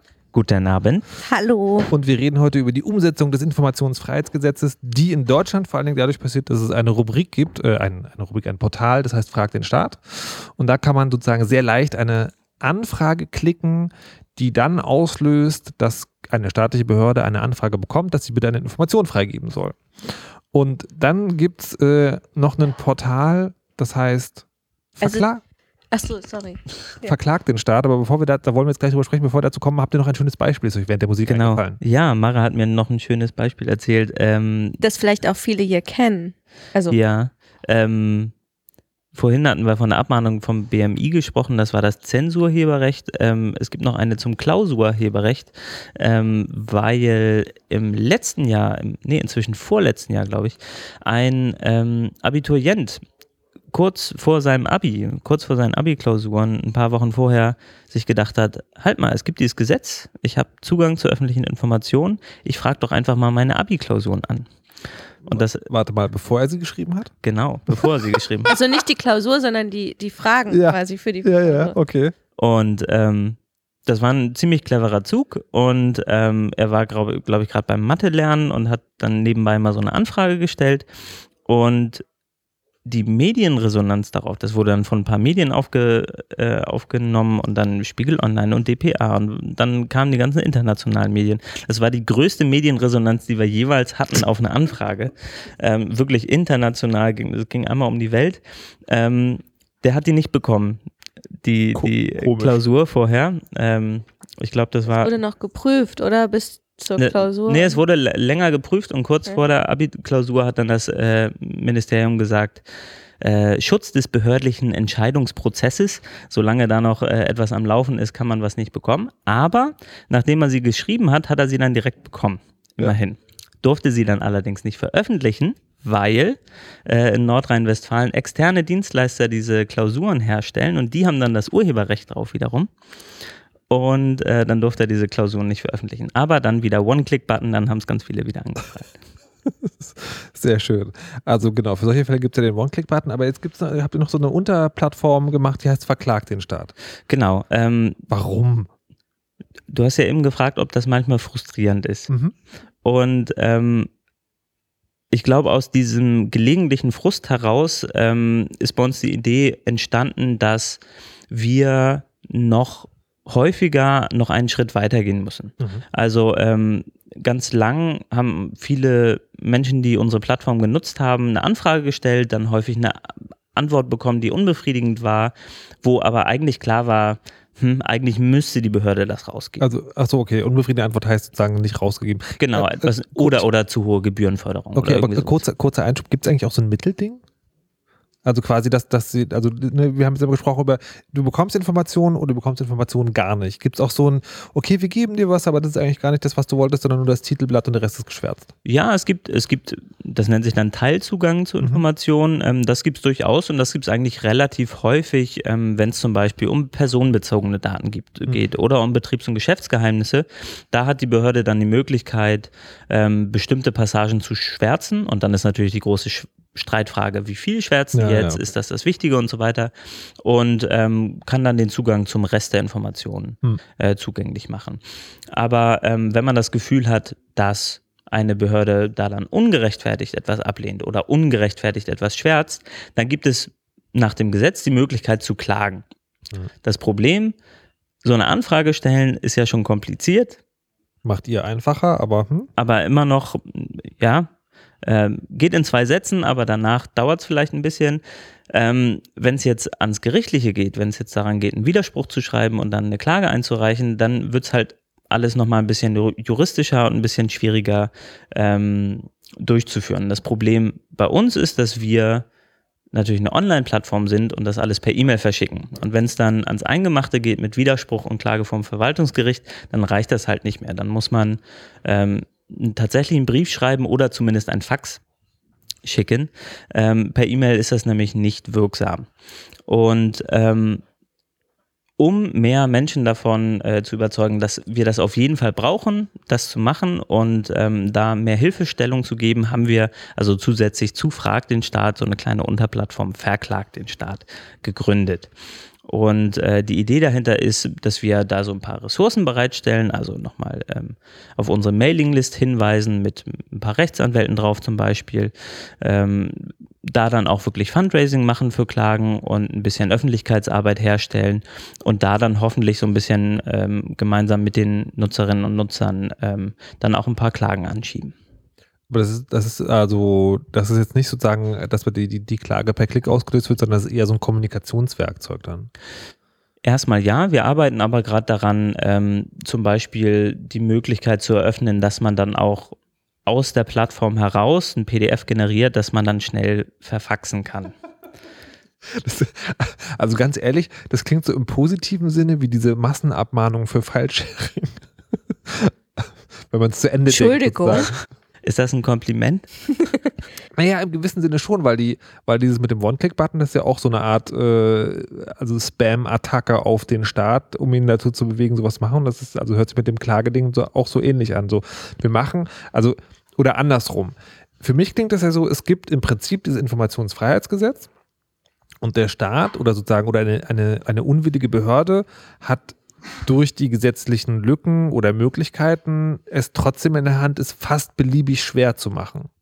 Und zwar einfach dadurch, dass er da ist und sagt, naja, so geht's aber nicht und ich lege hier nochmal einen kleinen Stein im Weg. Und was ihr macht, klingt für mich sozusagen wie das Gegenmittel. Also so, so sehr wie der Staat das mechanisieren kann, dass es beliebig schwer macht, versucht ihr das wieder abzubauen. Also, ja. Ich glaube, das ist ein idealer Übergang zu Frag den Bundestag. aha, na dann. Ich glaube, da, da holen wir mal ein bisschen kurz, kurz aus. Aber ähm, das ist ein gutes Beispiel dafür, um zu zeigen, was, was ja, Leute mit der Plattform machen und was damit so möglich ist. Ja. Ähm, und dazu müssen wir anfangen im Jahr 2009, glaube ich. Es war im Jahr 2009. Da hat eine CDU-Abgeordnete beim Wissenschaftlichen Dienst des Bundestags ein Gutachten in Auftrag gegeben, das klären sollte, ob, ähm, ob es äh, außerirdisches Leben äh, im Weltall gibt und ob die Bundesregierung dazu Informationen hat. Wow. Und das hat sie beim wissenschaftlichen Dienst in Auftrag gegeben. Der wissenschaftliche Dienst ist äh, quasi die, äh, die wissenschaftliche Abteilung des Bundestags, die Abgeordneten zuarbeitet. Kannst, kann, kannst du es ein bisschen genau machen? Also, weil man hört das tatsächlich immer, also auch wenn, wenn über euch berichtet wird, so, ja, der wissenschaftliche Dienst, der wissenschaftliche Dienst, der, also wie viele Leute sind das? Was machen die da? Wie viele Mittel haben die zur Verfügung? Das sind knapp 100 Leute in elf Unterabteilungen, die ähm, also eine Fachabteilung zu Europa, eine Fachabteilung zu Inneres und Sicherheit, eine Fachabteilung zu ähm, was gibt denn da noch für Themen? Äh, Umwelt, Umwelt und. Energie wahrscheinlich. Katastrophenschutz. Ähm, Ähm, aber das sind Wissensarbeiter, also quasi. Genau, das, das sind Wissenschaftler, das sind Juristinnen, das sind ähm, Historiker, die dann auf Zuruf ähm, Ausarbeitung machen, Gutachten zu verschiedenen Themen. Also zum Beispiel, ich arbeite gerade zu Flüchtlingsthemen als Abgeordneter und will jetzt wissen, diese Obergrenze, die diskutiert wird für Flüchtlinge, ist die jetzt verfassungskonform oder nicht? Ich rufe an beim wissenschaftlichen Dienst, sage, ich brauche bis Freitag in einer Woche eine Ausarbeitung, bitte 15 Seiten, ähm, ist das verfassungskonform oder nicht? Dann machen die sich ganz schnell ran und arbeiten dann in 15 Seiten ziemlich einfach verständlich, ähm, auch für eher Nicht-Juristen, teilweise für Juristen, ähm, aus, warum das jetzt in dem Fall verfassungswidrig ist, so eine Obergrenze einzuführen. Und diese Gutachten gehen dann erstmal an den oder die Abgeordnete und ähm, die haben dann erstmal vier Wochen eine Schutzfrist, ähm, in der sie das allein verwenden dürfen. Das heißt, also jetzt allein der Abgeordnete alleine. Genau, mit, mit, dem Büro. Und die können Okay. dann zum Beispiel sagen, ähm, ich nutze das jetzt einfach für meine politische Arbeit und mache daraus jetzt eine Rede und lasse das einfließen oder ich gehe damit zu dem und dem äh, Internetmedium oder zu Spiegel oder so und sage, guck mal hier, was die schreiben, Bundestag sagt, Obergrenzen sind verfassungswidrig. Mhm. Das heißt, ganz oft äh, sieht man solche Meldungen in, in Zeitungen, Zeitschriften, Bundestagsjuristen halten XY für verfassungswidrig. Das sind in der Regel solche Vorgänge, wo dann äh, die Juristen etwas äh, ausgearbeitet haben und dann steht das relativ bald in der Zeitung. Das heißt, das wird dann auch gezielt äh, lanciert, so etwas. Ähm, und von diesen Gutachten gibt es jedes Jahr ein paar tausend. Also ähm, so richtige Ausarbeitungen, das sind dann 20 Seiten, dann gibt es sogenannte Sachstände, das sind dann 12, 13 Seiten und dann skaliert es noch ein bisschen Ja, runter Ähm, bis zu, ich glaube, Infobriefen mit einer Seite oder so. Und diese so ein Gutachten hat also der Bundestag zum UFO, äh, das sogenannte UFO-Gutachten 2009 erstellt. Die können auch nicht Nein sagen. Deswegen haben die das erstellt. Wenn ein Abgeordneter, eine Abgeordneter hingeht zu denen und sagt, mach das mal, dann machen sie es halt. Und zur gleichen Zeit hat ein ähm, CSU-Abgeordneter im Bundestag seine Doktorarbeit geschrieben. Ähm, Herr zu Gutenberg. Und der hat ich weiß gar nicht, worüber er geschrieben hat, ich glaube irgendwas Europarechtliches und hat dazu den wissenschaftlichen Dienst des Bundestags beauftragt, ähm, ein paar Gutachten zu schreiben zu Themen, ähm, an denen er auch gerade saß im Rahmen seiner Doktorarbeit. Und man mutmaßt heute, dass er Teile dieser Gutachten dann auch, äh, wie ja auch aus vielen anderen Quellen, kopiert hat und dann für seine private Doktorarbeit benutzt hat. Was natürlich äh, dem Gedanken des wissenschaftlichen Dienstes ziemlich widerspricht, äh, weil die das natürlich für politische Arbeit nutzen. Ja. So, jetzt haben wir also äh, dieses UFO-Gutachten und wir haben die Gutenberg-Gutachten und haben auf beiden Seiten ähm, beim UFO-Gutachten so interessierte UFO-Politiker ähm, und auf der anderen Seite Journalisten, die sich für äh, die Plagiate interessieren, die beide an diese Gutachten herankommen wollen. Mhm. Beide fürs Verwaltungsgericht Berlin ziehen und das Verwaltungsgericht Berlin sagt, ja, der wissenschaftliche Dienst des Bundestags, der muss diese nach dem Informationsfreiheitsgesetz, diese Gutachten herausgeben. Der Bundestag Ja. sagt, nein, ähm, das ist so nah an den Abgeordneten dran, äh, die müssen, äh, die müssen, die dürfen nicht beeinflusst werden durch die Öffentlichkeit in ihrer Abgeordnetentätigkeit. Das ist durch die Mandatsfreiheit geschützt. Wait, wait, wait, wait. Es gibt die Aussage, die Abgeordneten, Klammer auf, Vertreter des Volkes, dürfen durch die Öffentlichkeit nicht be Naja, also ähm, was, was dahinter steckt, das ist die, ich glaube, der, der Terminus ist äh, Mandatsfreiheit, also die ähm, oder Gewissensfreiheit auch, dass äh, also Abgeordnete eine gewisse Freiheit haben, ähm, ja, sich eine Meinung zu bilden und ähm, Entscheidungen vorzubereiten und dass in diesem Kernbereich wir dann keinen Zugriff haben sollen. Naja, aber, aber das würde bedeuten sozusagen, dass diese Schutzfrist dann von vier Wochen, aber doch nicht für immer. Genau, das hat im Prinzip dann äh, der, der Bundestag auch gesagt. Äh, Ja. Nee, nicht der Das- das Bundestag, äh, das Verwaltungsgericht. Verwaltungsgericht, äh, das Oberverwaltungsgericht, nächste Instanz, Bundestag hat das durchgeklagt. Oberverwaltungsgericht hat wiederum gesagt, nee, nee, so ist das nicht. Der Bundestag, ähm, der hat da schon so seine, seine geheimen Bereiche, da dürfen wir jetzt nicht mit der Öffentlichkeit ran. Okay. Das Bundesverwaltungsgericht dann, und das war vor einem halben Jahr, hat gesagt, doch, doch, da sollten wir alle schon Zugriff drauf haben. Nur weil jetzt jemand diese Gutachten von dieser Wissenschaftsabteilung bekommen kann, heißt das nicht, dass jetzt äh, Abgeordnete ihr Mandat nicht mehr frei ausüben können. Ja. So, und das war der Punkt, an dem ähm, also im Prinzip der wissenschaftliche Dienst frei war, zugänglich war für Anfragen nach dem Informationsfreiheitsgesetz. Da haben wir ein bisschen dran gearbeitet, dass das ein bisschen bekannter wird und äh, ziemlich viele Leute überfragt den Staat haben dann Gutachten angefragt. Das Problem war, dass häufig aber nicht klar war, was es, für Ab äh, was es für Gutachten nun gibt in diesem wissenschaftlichen Dienst. Das heißt, die machen tausende Gutachten, die Titel davon kennt man aber nicht. Und lange Jahre hat der, der wissenschaftliche Dienst gesagt, ja, wir, wir haben aber auch gar keine Liste. Wir können nichts rausgeben, wir haben da nichts. Was natürlich ein idiotisches Argument ist. Die haben natürlich eine Datenbank, ähm, sicher ein paar Ordner, wo dann die, die Word-Dokumente drin liegen und so weiter. Aber die haben das halt gesagt. Okay. Ähm, haben allerdings vor zwei Monaten dann einen kleinen Umschwung gehabt und haben ähm, tatsächlich eine Liste von insgesamt 4000 Gutachten herausgegeben an Abgeordnetenwatch. Äh, Abgeordnetenwatch.de, äh, so eine Plattform, über die man äh, unter anderem Abgeordnete ja, Fragen stellen kann.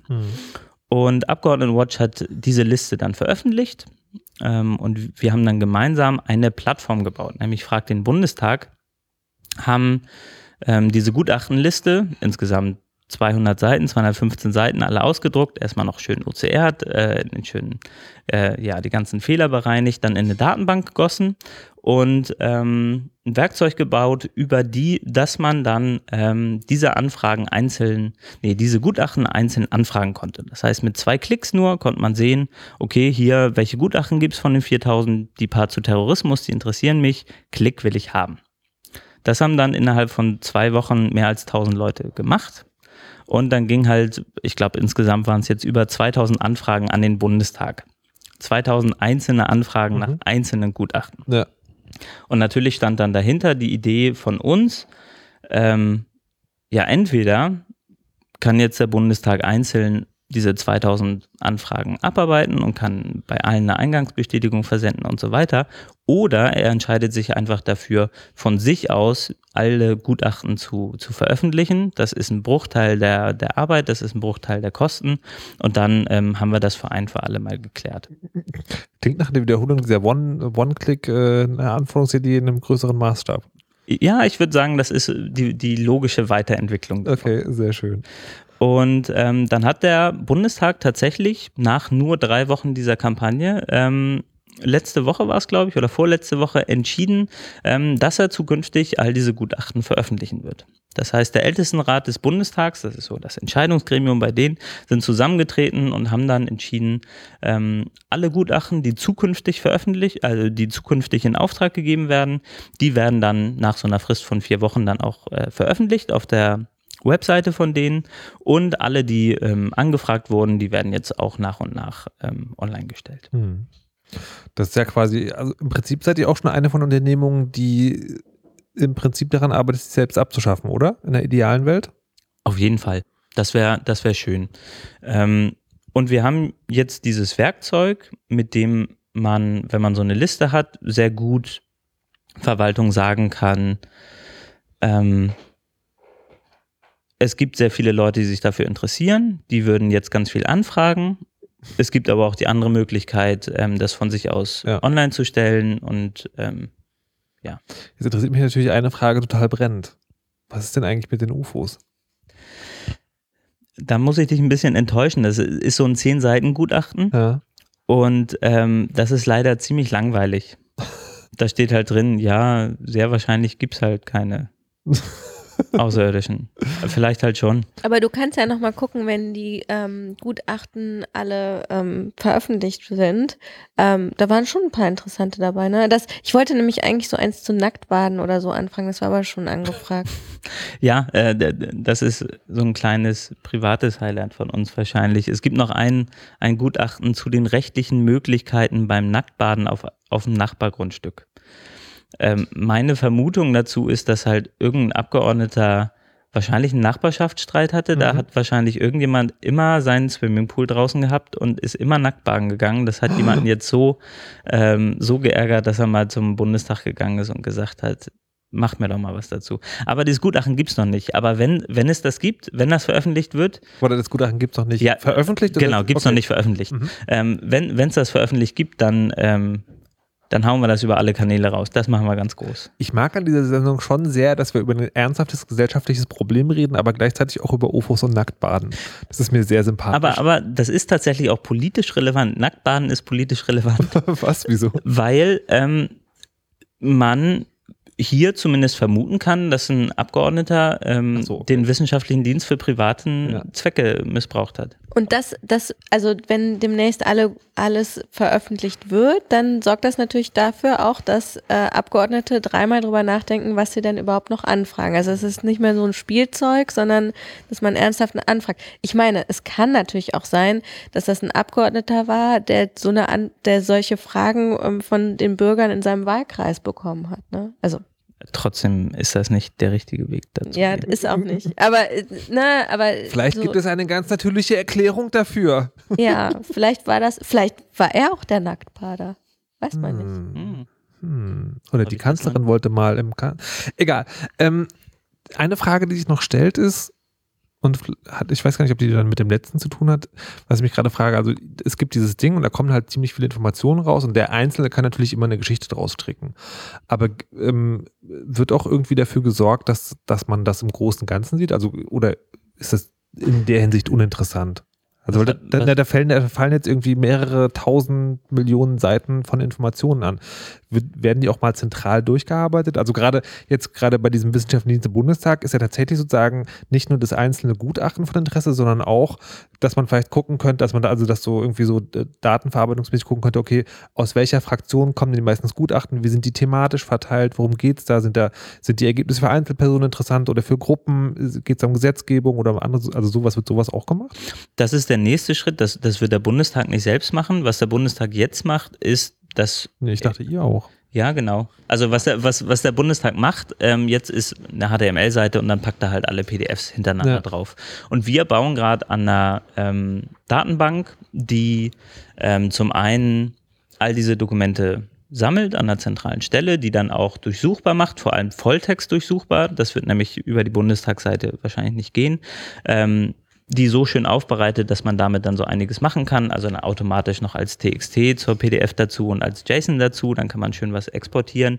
Und eben all diese Metadaten, wenn sie denn da sind. Ähm, Fraktionen wird man nicht wissen, weil das nicht draufsteht auf so einem Gutachten. Ähm, aber zum Beispiel, wann sie angestellt wurde. Dann kann man ein bisschen Data Mining machen und was weiß ich. Ähm, das ist der Plan, das dann zu machen. Und hoffentlich kann ich dir nächste Woche dazu dann noch mehr erzählen. Hm, verstehe. Wo, was, was, wo soll er nächste Woche gucken? Ähm, ich glaube, wenn man befragt den Staat.de guckt, dann wird man da hinkommen. Ah, okay, verstehe, verstehe. Und das ist ja aber sozusagen bei, bei dem Bundestagsding, was ist denn so mit generell mit dem ganzen Zeug, was da rausfällt, also auch bei Frag den Staat? Wir versuchen so ein bisschen einen Überblick zu behalten. Ähm, es gibt einen Twitter-Bot, der automatisch alle neuen und alle erfolgreichen Anfragen twittert. Das heißt, wenn man äh, dem so ein bisschen folgt, dann hat man viel. Es gibt RSS-Feeds, das heißt zu Themen, zu Nee, ich meine auch sozusagen diese, diese Datenverarbeitung über größere Mengen von Sachen, die da rausfallen. Ja, machen wir jetzt bei den Frag den Staat Daten nicht unbedingt im ganz großen Stil, weil, weil die halt nicht unbedingt strukturiert so zu einem Thema sind. Aber es gibt auch, also es gibt ja zum Beispiel Tags und so, ne?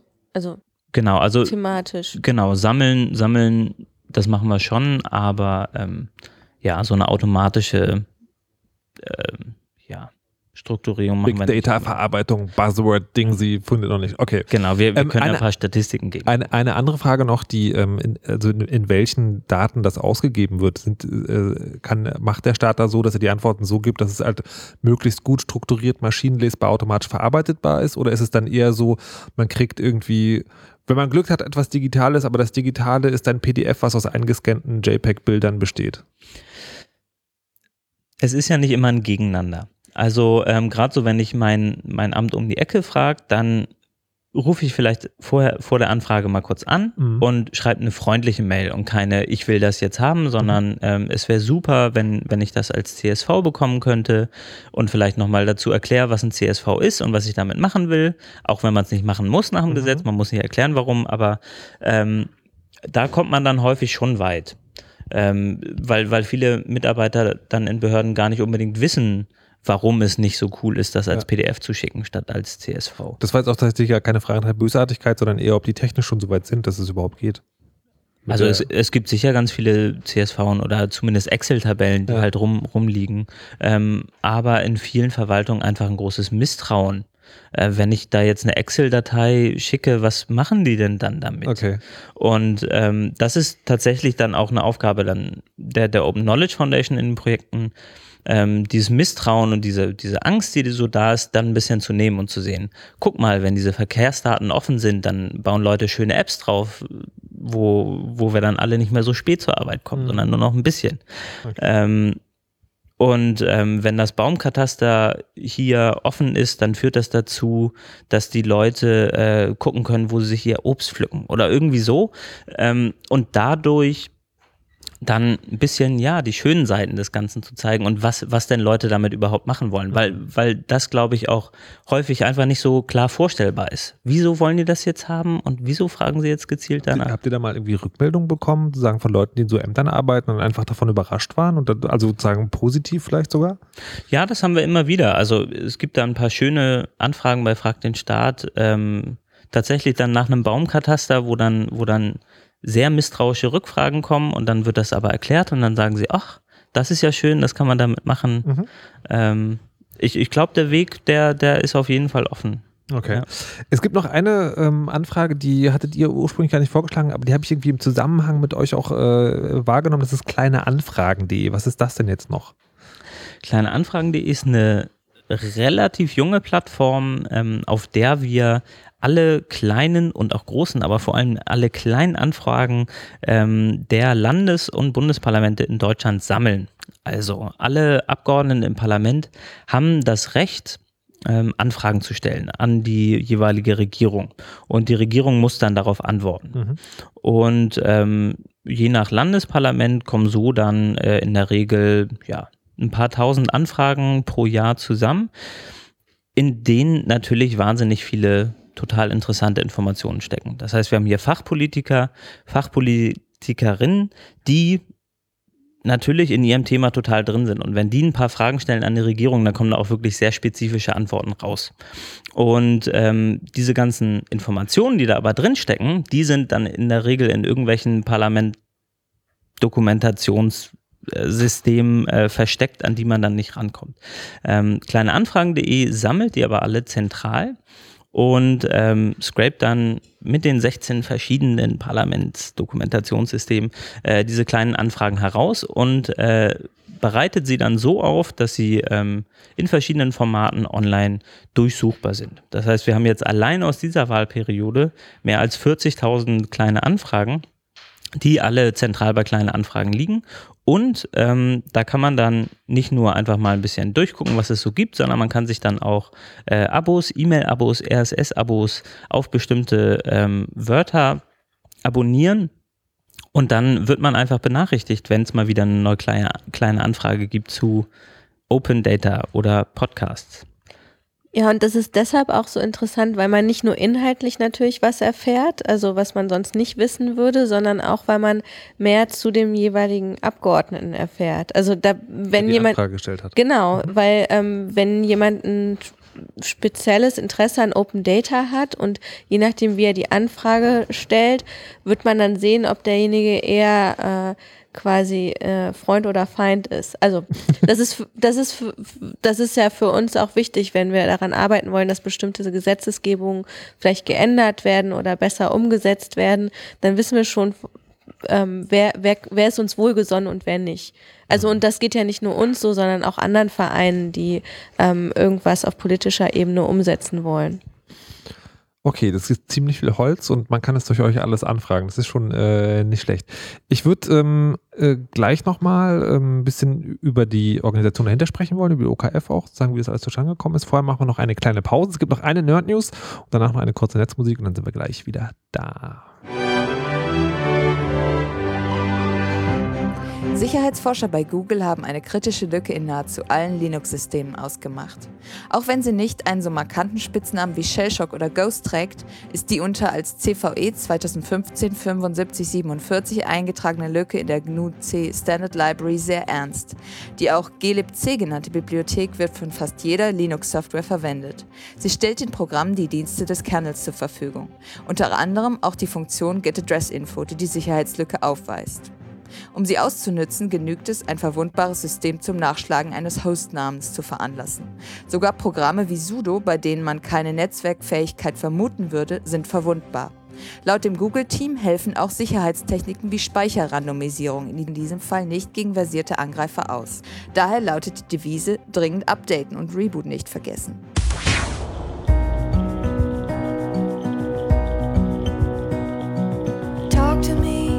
Say what you want to me. Don't leave me wondering what's in your mind. Walk with me, let all your thoughts go free. Open the lock with me and see what we find. Talk to me, just tell me everything. We don't have anything left to lose if you just talk.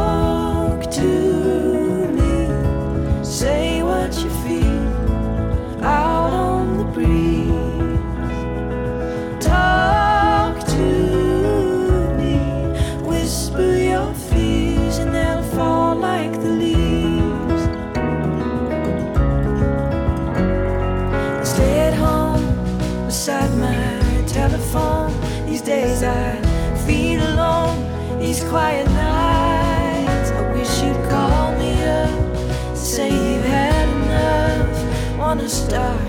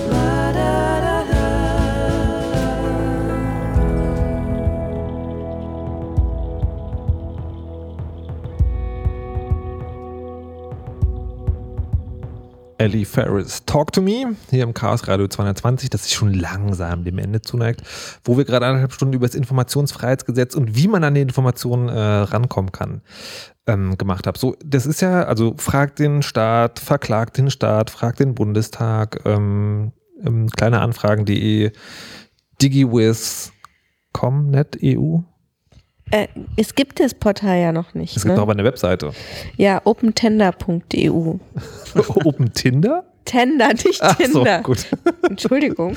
Ja, Nein, das hat nicht äh, Tender, ne? Wie der Vergabe, die, der, der aus, wie, wie wird man Ich Tender? denke, Open ja. Tinder wäre catchier. Also ganz ehrlich, nur falls ihr noch eine kleine Marketingberatung. Egal. Können Ähm, wir auch noch, können wir auch noch. ähm, ihr macht das alles und die, ähm, also eine spannende Frage ist ja auch, was braucht ihr dafür noch? Ihr, seid, ihr habt ihr habt ja schon erzählt, das ist halt schon ein Job, sozusagen keiner, mit dem man reich wird. Und ihr habt zum Beispiel vorhin gesagt, ihr sucht noch Juristen. Ähm, was braucht es denn noch so? Also könnt ihr, ihr habt jetzt sozusagen hier die, die, die treue Hörerschaft, tendenziell auch interessiert an, an Themen und Open Data und so. Wenn ihr jetzt sagen, okay, wir, also wir könnten noch Dinge gut gebrauchen, was braucht ihr noch? Wir sind sehr stark ähm, projektfinanziert. Das heißt, jedes Projekt finanziert sich eigentlich selbst bei uns. Und ähm, wenn ich was jetzt heißt selbst, geht auf die Straße und sammelt oder? Das ist, das ist sehr unterschiedlich von, von Projekt zu Projekt, ähm, von wem die so Gelder erhalten. Bei EU-Projekten ist es einfach, das ist dann EU äh, in der Regel. Äh, bei Frag den Staat ist es so ein bisschen schwieriger, weil ähm, eine staatliche Förderung zum Beispiel da eher ausgeschlossen werden kann. Also wenn jetzt das Innenministerium sagt, äh, wir geben euch jetzt einfach mal so viel Geld und macht damit, was ihr wollt, könnten wir darüber reden, aber das passiert natürlich nicht. Ähm, deswegen kraxeln wir immer so am äh, Finanzexistenzminimum herum und äh, bekommen ein bisschen Geld von äh, der Wow Holland Stiftung jeden, jeden Monat und äh, sonst ja bisschen bisschen Netzpolitik-Org jetzt vielleicht ähm, und Spenden sonst. So. Manchmal steht Arne auch am Alex. Kleiner Scherz. Aber könntet ihr auch sozusagen tatkräftige Nerdhilfe gebrauchen? Ja, auf jeden Fall. Ähm, Python, Django, das ist äh, Frag den Staat. Da ähm, freuen wir uns sehr über tatkräftige Mithilfe. Ist natürlich alles auf GitHub. Ähm, wir sind jetzt bei 70 offenen Tickets oder so weiter. ähm, haben da gerade ein bisschen ein Nachwuchsproblem äh, an, an der, der Programmierseite und würden uns da sehr freuen über, über Unterstützung, ähm, aber natürlich vor allem auch ganz einfach die Nutzerinnen-Nutzer-Seite der Anfragen. Ähm, das ist so das, das offensichtliche wenn wir alle so ein bisschen in so einen Flow kommen würden, ganz automatisch ab und zu immer mal so eine Anfrage zu stellen zu Themen, die uns interessieren, ähm, hilft das, glaube ich, uns allen so ein bisschen mehr weiter. Okay. Ähm, und verdammt, ich wollte noch eine Frage stellen. Ich hasse es, wenn das passiert. Ob wir Hilfe brauchen, wie Ob wir ihr uns Hilfe finanzieren. Wie ihr euch finanziert.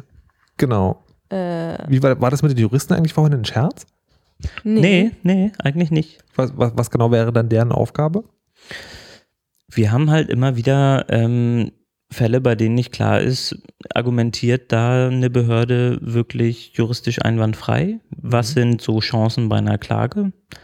Ähm, und da freuen wir uns dann sehr, wenn, wenn einfach mal ein paar Leute uns eine Einschätzung geben können. Vielleicht mal einen Widerspruch mitformulieren können, Mhm. so Sachen. Okay, also die einfach mithelfen. Also bei, bei, fürs Vergaberecht und so wäre das auch ganz gut. Also auch, auch was so ähm, Datenschutz oder persönliche Daten angeht, wann fängt das an, wann hört das auf? So, ja, also ich glaube so im Allgemeinen. Und es gibt ja auch Juristen, die interessiert sind an unserer Arbeit, aber es, die haben ja auch oft nicht so viel Zeit. Hm. Genau, und die Frage, die ich noch stellen wollte, war eine total offensichtliche, nämlich Zukunftspläne. Also gibt es jetzt A, in den, in den Projekten, wo ihr konkret seid, gibt es ja Zukunftspläne und was ist denn sozusagen, was hat denn die OKF sonst noch so am Start? Ja, also bei Frag den Staat, ähm, wir, wir wollen wachsen, wir wollen das noch wichtiger machen, wir wollen noch mehr Leute dabei haben, die, die da mithelfen und das ähm, ja noch mehr ein bisschen dafür kämpfen, dass es da Transparenz gibt. Also was, was zum Beispiel zurzeit viel zu kurz kommt, ist ähm, da dann auch tatsächlich mit Politikerinnen und Politikern zu sprechen, ähm, die gesetzlichen Grundlagen da dann so zu ändern, dass einfach die Bedingungen besser werden. Dafür bräuchten wir einfach Leute. Ähm, das heißt, da wollen wir einfach wachsen. Ähm, ein neues Projekt, das wir haben bei der OKF, das ist die Datenschule. Yes. Äh, Was, sind, was ist das? Also wir sind tatsächlich eben gerade von der Google Impact Challenge App Partei gekommen, Ja. weil die Google uns äh, Geld zur Verfügung stellt für die Datenschule. Ähm, und die Datenschule, dabei wird es äh, darum gehen, ähm, anderen Vereinen ähm, zu vermitteln, wie man mit Daten arbeiten kann. Also wie man kann man Daten visualisieren, wie können Daten, die er äh, die generiert werden in Projekten oder in der täglichen Arbeit Hm. weiterverwendet werden, weil das oftmals ja nicht so schön passiert. Also es gibt so viele gute Beispiele für schlechte Visualisierungen. ähm, und ähm, genau, das, das soll da, dadurch verhindert werden, dass man einfach mit den Leuten zusammenarbeitet. Äh, Google Impact Challenge, könnt ihr mal genau erklären, was das ist? Also man, sieht- man sieht überall Plakate sozusagen, äh, macht mal bitte hier. Da geht es irgendwie darum, dass Google Geld gibt. Ja. Ja, für, für genau, für zehn äh, größere Projekte, die dort deutschlandweit ähm, passieren oder zumindest das Ziel haben, deutschlandweit zu arbeiten und ähm, ja, 100 ähm, re- regionale Projekte. Okay, und ihr seid jetzt eins von den zehn größeren oder von den regionalen? Genau, von den zehn größeren ähm, haben jetzt eine ganze Stange Geld bekommen für Wie viel diese? Datenschule. Das sind 250.000 Euro. Okay, ist, also das hört sich jetzt für einen normalen Menschen erstmal total viel an. Ist das sozusagen, könnt ihr damit arbeiten? Ja, das geht dann auf ein paar Jahre und so. Da Okay. kann man gut mitarbeiten Ja. ähm, und, und ein solides Projekt mit aufziehen. Und das haben zehn Projekte bekommen. Das heißt, die Datenschule von uns, dann äh, die Kiron äh, University, das ist so eine Online-Universität für Geflüchtete. Ähm, was war? Dann hat Projekt ein noch? Projekt, das hat nochmal, das hat 500.000 Euro bekommen. Da geht es um Ersthelfer. Das ist so eine kleine App. Wenn ein Notfall passiert, kriegt man eine Nachricht auf diese App. Das gibt es bisher nur in Gütersloh. Genau, Okay. und die wollen das für ganz Deutschland machen. Das ist eigentlich ganz cool, weil es in ländlichen Regionen ähm, hilft, dass jemand ganz schnell vor Ort ist, wenn, wenn jemand einen Herzinfarkt zum Beispiel hat. Ähm, so. Also solche Projekte, äh, die, also quasi ähm, diese, die Projekte haben das Ziel, ähm, Gutes zu tun mit Daten. Hier, so.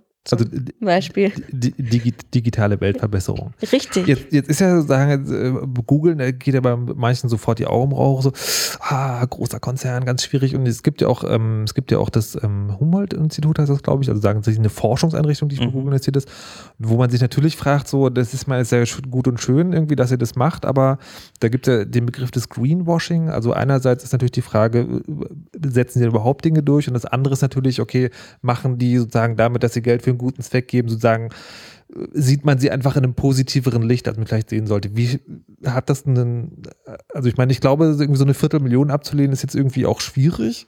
Ähm, was für eine Rolle spielt diese Idee bei euch oder wie habt ihr das verhandelt? Also ich, oder hat es überhaupt eine Rolle gespielt? Ja, also du, du, du hast recht. Also na, na, natürlich sind das äh, alles Überlegungen, die wir, die Mhm. wir hatten im Team. Und ähm, also ich, ich würde jetzt zum Beispiel auch kein Google-Logo bei Frag den Staat drunter Ja, ja, packen. genau. Das passt halt nicht. Ähm, Also wie macht die denn das? Also kriegt ihr einfach die Code und damit ist gut?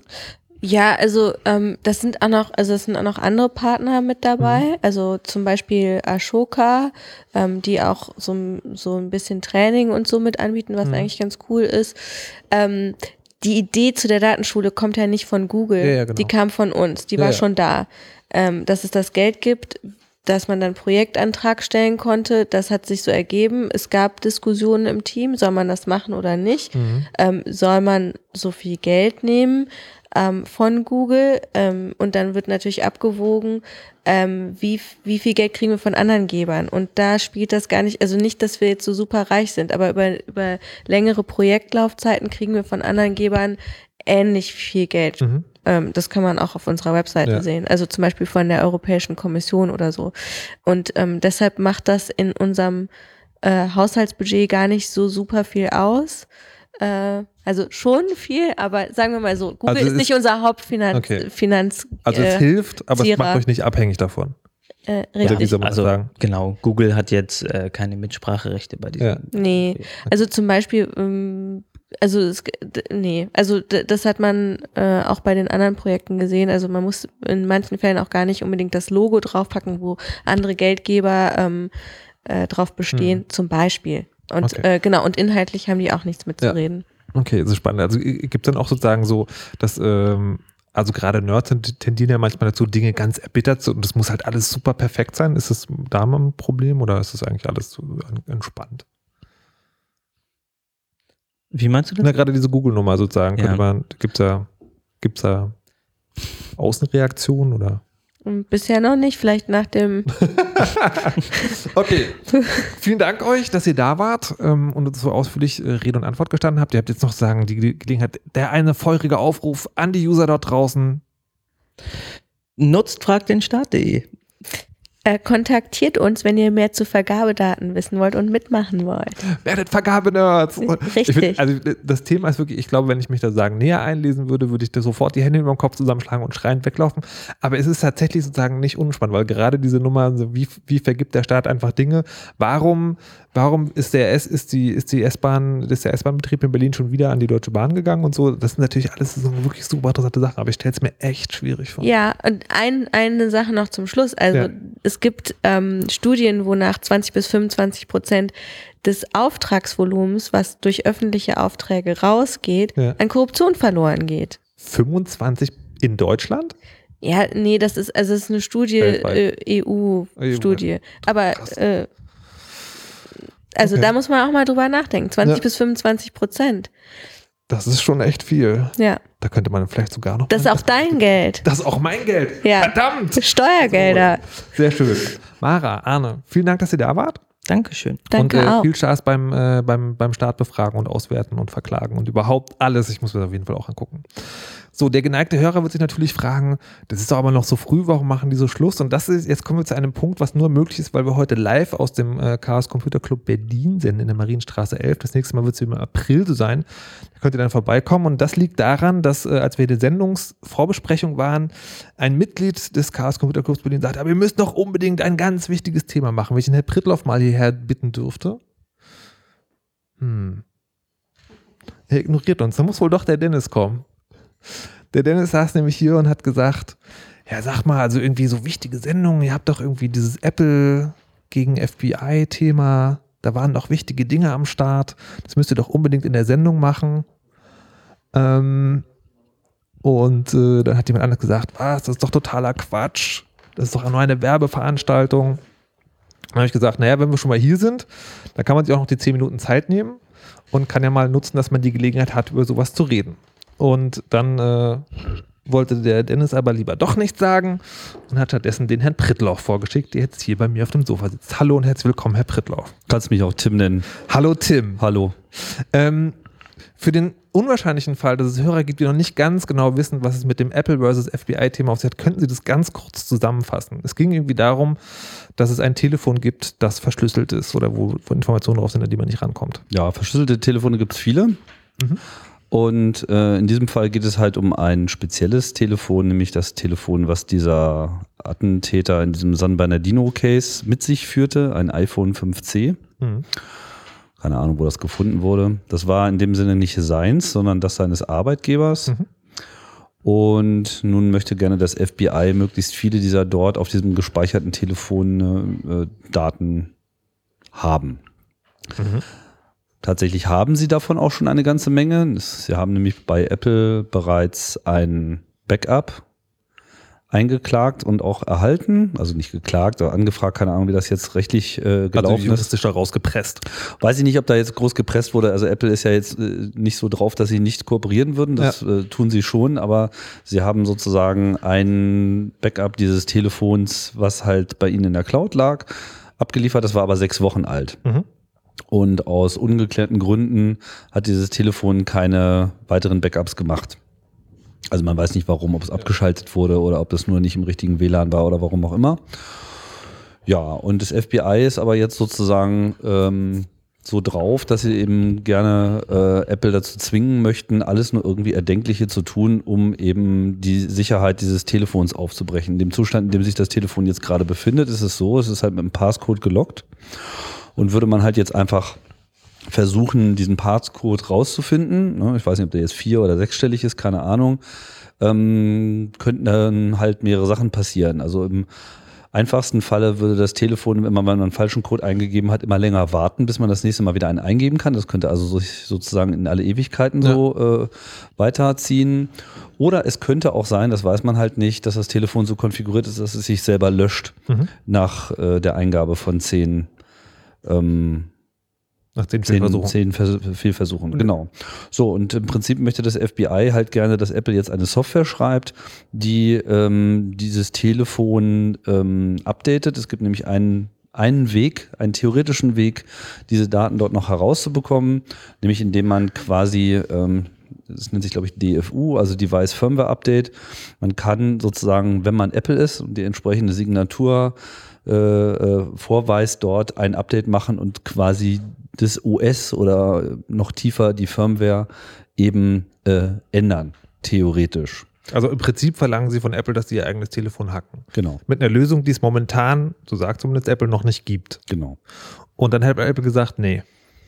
genau. Und darüber wird jetzt ganz erheblich diskutiert, weil die einen dann irgendwie sagen, wenn, ihr, wenn Apple das machen würde, wäre das nur sozusagen, dann wäre das der erste Fall von vielen, weil dann wäre in Zukunft es immer so, ähm, dass, die, dass die Behörden ran können. Oder was ist die Gefahr? Ja, das ist jetzt vor allem Apples äh, Linie. Also sie sagen halt, sie, also erstens sehen sie, ähm, sehen sie das so, dass das sozusagen dieses ähm, Verlangen unlauter ist und dass das gegen alle möglichen Amendments äh, verstößt. Äh, also das ist sozusagen die rechtliche Position, die sie äh, beziehen. Da haben sie auch jetzt gerade irgendwie jetzt ein dickes juristisches äh, Dokument rausgehauen, was ich mir nicht durchgelesen habe, Mhm. aber andere Leute haben das offensichtlich getan. Und ähm, sie wehren sich sozusagen dagegen, dazu gezwungen zu werden, sowas zu machen und sagen halt auch, was eben der Aufwand wäre, das zu tun. Und der ist halt auch nicht gering. Ja. Und vor allem meinen sie halt, das wäre halt A, also wäre es unlauter, B wäre es halt äh, ihnen auch überhaupt nicht zuzumuten, weil das einfach ein Riesenaufwand wäre. Und ähm, ja, und überhaupt würden sie das auch generell nicht wollen, weil sie das überhaupt nicht einsehen. Hm. Jetzt, und jetzt gibt es ja so ein bisschen Diskussion drum, ähm, inwiefern das jetzt sozusagen ein e- edles, hehres, ideales Festhalten an Idealen ist, dass man sagt, also Apple will, stellt sich als Privacy-Advokatin oder ob das gerade opportun ist, das zu machen, weil, weil so Privatsphäre und Geräte nicht durch irgendjemand hacken lassen gerade auch ein bisschen in ist. seit Snowden, könnte man sagen. Wie siehst du das? Ist das sozusagen, kann man sich jetzt darauf verlassen, dass die Firmen immer in unserem besten Interesse handeln und sowas nicht machen? Die Firmen. Na, die, Na, also ich meine, Apple hat, sagt zumindest jetzt nichts anderes, als sie nicht schon die ganze Zeit gesagt haben. Also es gibt jetzt sozusagen, das ist jetzt nicht irgendwie ein Meinungswandel oder so, sondern so alle, alle Meinungsäußerungen zu diesem Thema, die Apple in den letzten zwei Jahren, soweit ich das überblicken kann, gemacht hat. Vorher war das ja nicht wirklich ein Thema gehen eigentlich genau in diese Richtung. Also sie haben halt immer gesagt, äh, das ist sozusagen, das Telefon ist äh, Privatsphäre Mhm. und es ist ihre Aufgabe, alles dafür zu tun, dass diese Privatsphäre auch entsprechend geschützt wird. Und ihre Argumentation geht ja auch noch ein bisschen, ich meine, die, die Debatte ist ein bisschen verworren. Natürlich sind jetzt viele Leute aufgeregt und sagen, das sind aber Terroristen und wenn Terroristen böse sind, Mhm. muss man natürlich alles nur Erdenkliche tun. Apple sagt halt im Prinzip, äh, klar, wir könnten natürlich jetzt eine Backdoor einbauen, aber wenn wir halt eine Backdoor einbauen, dann ist es halt nicht nur eine Tür, durch die das Government äh, reinreichen, äh, reinschreiten kann, sondern wird halt im Prinzip jeder Krimineller reingehen. und das ist dann auch nicht nur für das eine Gerät, sondern für. ja, also äh, in dem, in dem Moment, wo man eine generelle Möglichkeit schafft, das ist ja das, was das FBI eigentlich gerne haben möchte, nicht wahr? Dass sozusagen jedes Telefon von ihnen geöffnet werden kann, ohne dass sie immer zu Apple rennen und sich spezielle Software dafür schreiben Ah, lassen müssen. Und ähm, da sagt Apple halt einfach, das ist sozusagen, das widerspricht dem, was wir hier eigentlich als Produkt liefern wollen. Das äh, widerspricht auch unseren äh, persönlichen Überzeugungen. Und ja, also ich weiß nicht, also Apple ist da eigentlich jetzt relativ klar in, in ihren Aussagen und hat ja auch die Unterstützung der IFF und diverser anderer ähm, Institutionen, ähm, die ja häufiger mal ein Thema sind. Ich finde, man kann sich da auch mal ein bisschen drüber freuen, dass quasi die größte Firma der Welt ähm, im Prinzip gerade exakt genau die äh, Argumentationslinie verfolgt, die wir hier schon seit 20 Jahren verfolgen. Vom CCC lernen heißt Siegen lernen. Naja, ich meine, das setzt sich halt jetzt langsam durch. So, Ja. das ist, das ist sozusagen schon so ein Mind, also zumindest im Technologiebereich. Und äh, sie haben zwar jetzt ein bisschen gezögert, aber mittlerweile haben sowohl Microsoft, Facebook, Amazon, Microsoft, Facebook, hab ich einen vergessen, Google weiß ich jetzt gerade gar nicht so genau, die sind da irgendwie etwas zögerlicher. Warum Mhm. wohl? Ähm, aber die stehen im Prinzip jetzt auch dahinter. Haben sie sich jetzt zu durchgerungen nach einer Woche. Meinst du, das haben wir Snowden zu verdanken? Sicherlich. Also, ähm, ich denke, das hat schon eine ganze Menge ausgelöst. Ich meine, äh, wenn man mal überlegen, wie das mit, mit Snowden angefangen hat, im Prinzip die allererste Geschichte war ja diese Prism-Sache. Mhm. Und ich glaube, das hat auch vielen äh, Unternehmen in Silicon Valley A, ein bisschen die Augen geöffnet, was überhaupt abgeht. Also, was die jetzt davon wussten und inwiefern sie das mitgetragen haben, wissen wir ja nicht. Ne? Ja. Aber äh, es, es war, glaube ich, relativ offensichtlich, dass eine Menge von diesen Unternehmen oder zumindest halt sehr viele Mitarbeiter dieses, dieser Unternehmen äh, im Prinzip überhaupt das erste Mal die Augen geöffnet bekommen haben, in welchem Maße diese Eingriffe sind. ne? Also unter anderem die äh, damals noch unverschlüsselten Datentransfers zwischen den Google-Datencentern wurden sozusagen Mhm. einfach mal von der NSA mit abgeschnorchelt. Äh, keine Ahnung, ob die sozusagen dieses Bedrohungspotenzial schon gesehen haben, aber äh, so. Und seitdem ist ja eine ganze Menge passiert und auch die ganze Diskussion um HTTPS und Verschlüsselung generell ist ja enorm vorangekommen. Und äh, gut, man kann jetzt über die Motivation im Einzelnen natürlich immer trefflich argumentieren, aber am Ende ist das ja auch schon immer auch ein Argument gewesen, dass das natürlich äh, auch im besten Sinne eines Unternehmens ist, für die Sicherheit und die Privatsphäre ihrer Kunden äh, zu sorgen, dass es geradezu ihre Aufgabe ist. Nicht alle haben sich da immer so besonders gut drum geschlagen.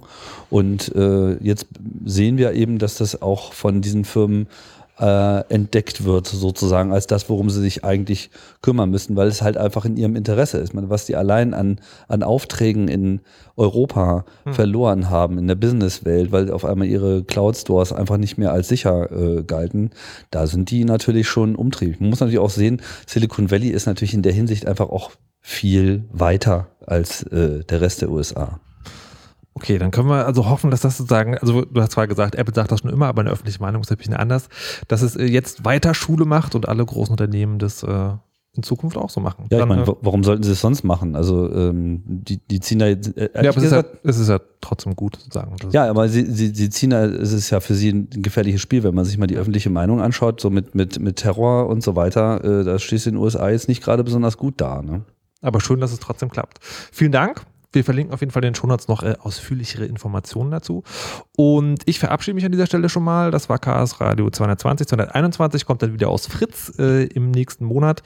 Wir verabschieden uns ähm, mit noch einer, mit einem kleinen Veranstaltungshinweis. Ich sage vorher schon mal Tschüss. Mein Name ist Markus Richter. Lasst euch nicht überwachen und verschlüsselt immer schön eure Backups. Gern möchten wir euch an dieser Stelle auf den Kongress Civil Society oder Zivilgesellschaft 4.0 hinweisen.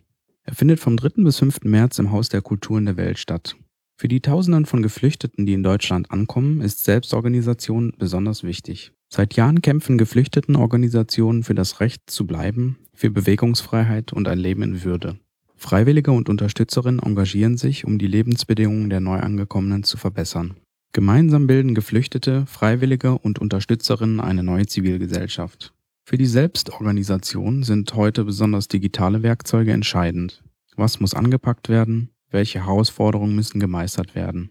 Vom 3. bis 5. März bringt der Kongress Zivilgesellschaft 4.0 mit dem Untertitel Geflüchtete und digitale Selbstorganisation Geflüchtete, Aktivisten, Entwicklerinnen, Theoretiker und Künstlerinnen zusammen, um Strategien zu entwickeln und kritisch über die aktuelle Situation zu reflektieren. Der dreitägige Kongress hat zum Ziel, Probleme zu diskutieren und Lösungen festzuhalten. In Arbeitsgruppen entwickeln Experten aus verschiedenen Bereichen Instrumente zur Herstellung von Handlungsfähigkeit. Bekannte und noch unbekannte Projekte stellen sich vor. Es entstehen neue Synergien. Das Haus der Kulturen der Welt wird zur Plattform, auf der sich die zahlreichen Initiativen und Projekte in Deutsch, Englisch, Arabisch und Farsi vernetzen können. Programmiererinnen arbeiten in Fortsetzung des 2015 stattgefundenen Refugee Hackathons gemeinsam mit Geflüchteten an notwendigen Tools. Gute Nachricht für diejenigen, die letztes Jahr nicht am Hackathon teilnehmen konnten. You are wanted. Es gibt noch Bedarf an Nerdinnen, Programmierern, Designerinnen und Interessierten. Die Eröffnung wird übrigens von Fatuma Musa, die uns spätestens seit dem 32C3 bekannt sein sollte, sowie dem Soziologen Vasilis Tsianos und der Künstlerin und Autorin Brigitta Kuster gehalten. Für mehr Informationen und das Programm schaut doch gerne auf www.hkw.de. You know how all those bad boy rappers claim how much weed they drink, and how many 40s they smoke, and how many women they've kissed with at the same time. But you see, I'm addicted to something else. It's not about fancy cars or bling bling, unless it's a glitter animation. I've seen more websites than any lousy ass browser. I've clicked more than Douglas Engelbart. I'm as bossy as Bowser. Don't even remember all my email addresses. And I've got more screen names than Sleepy's got mattresses. I need the internet like Whitney Houston needs crack. If you feel the same way, let me see a delicious this track.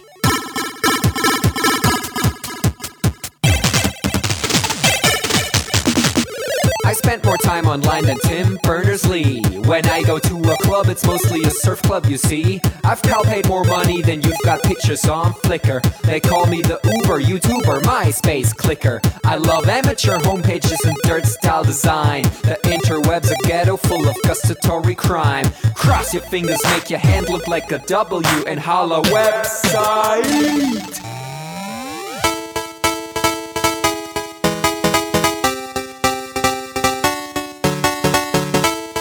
Hello, my future girlfriend.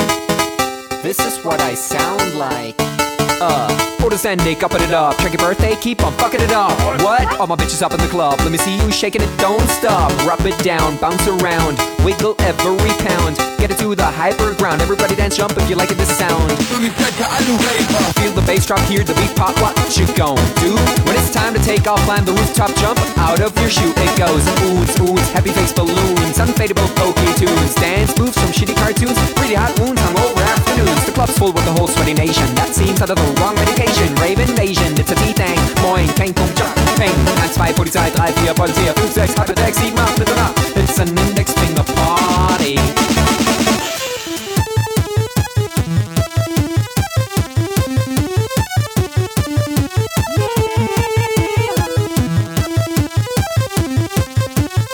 Yeah. Come on, holla website. Even your users holla website. Everybody come on, holla website. Come on, come on, a holla website. don't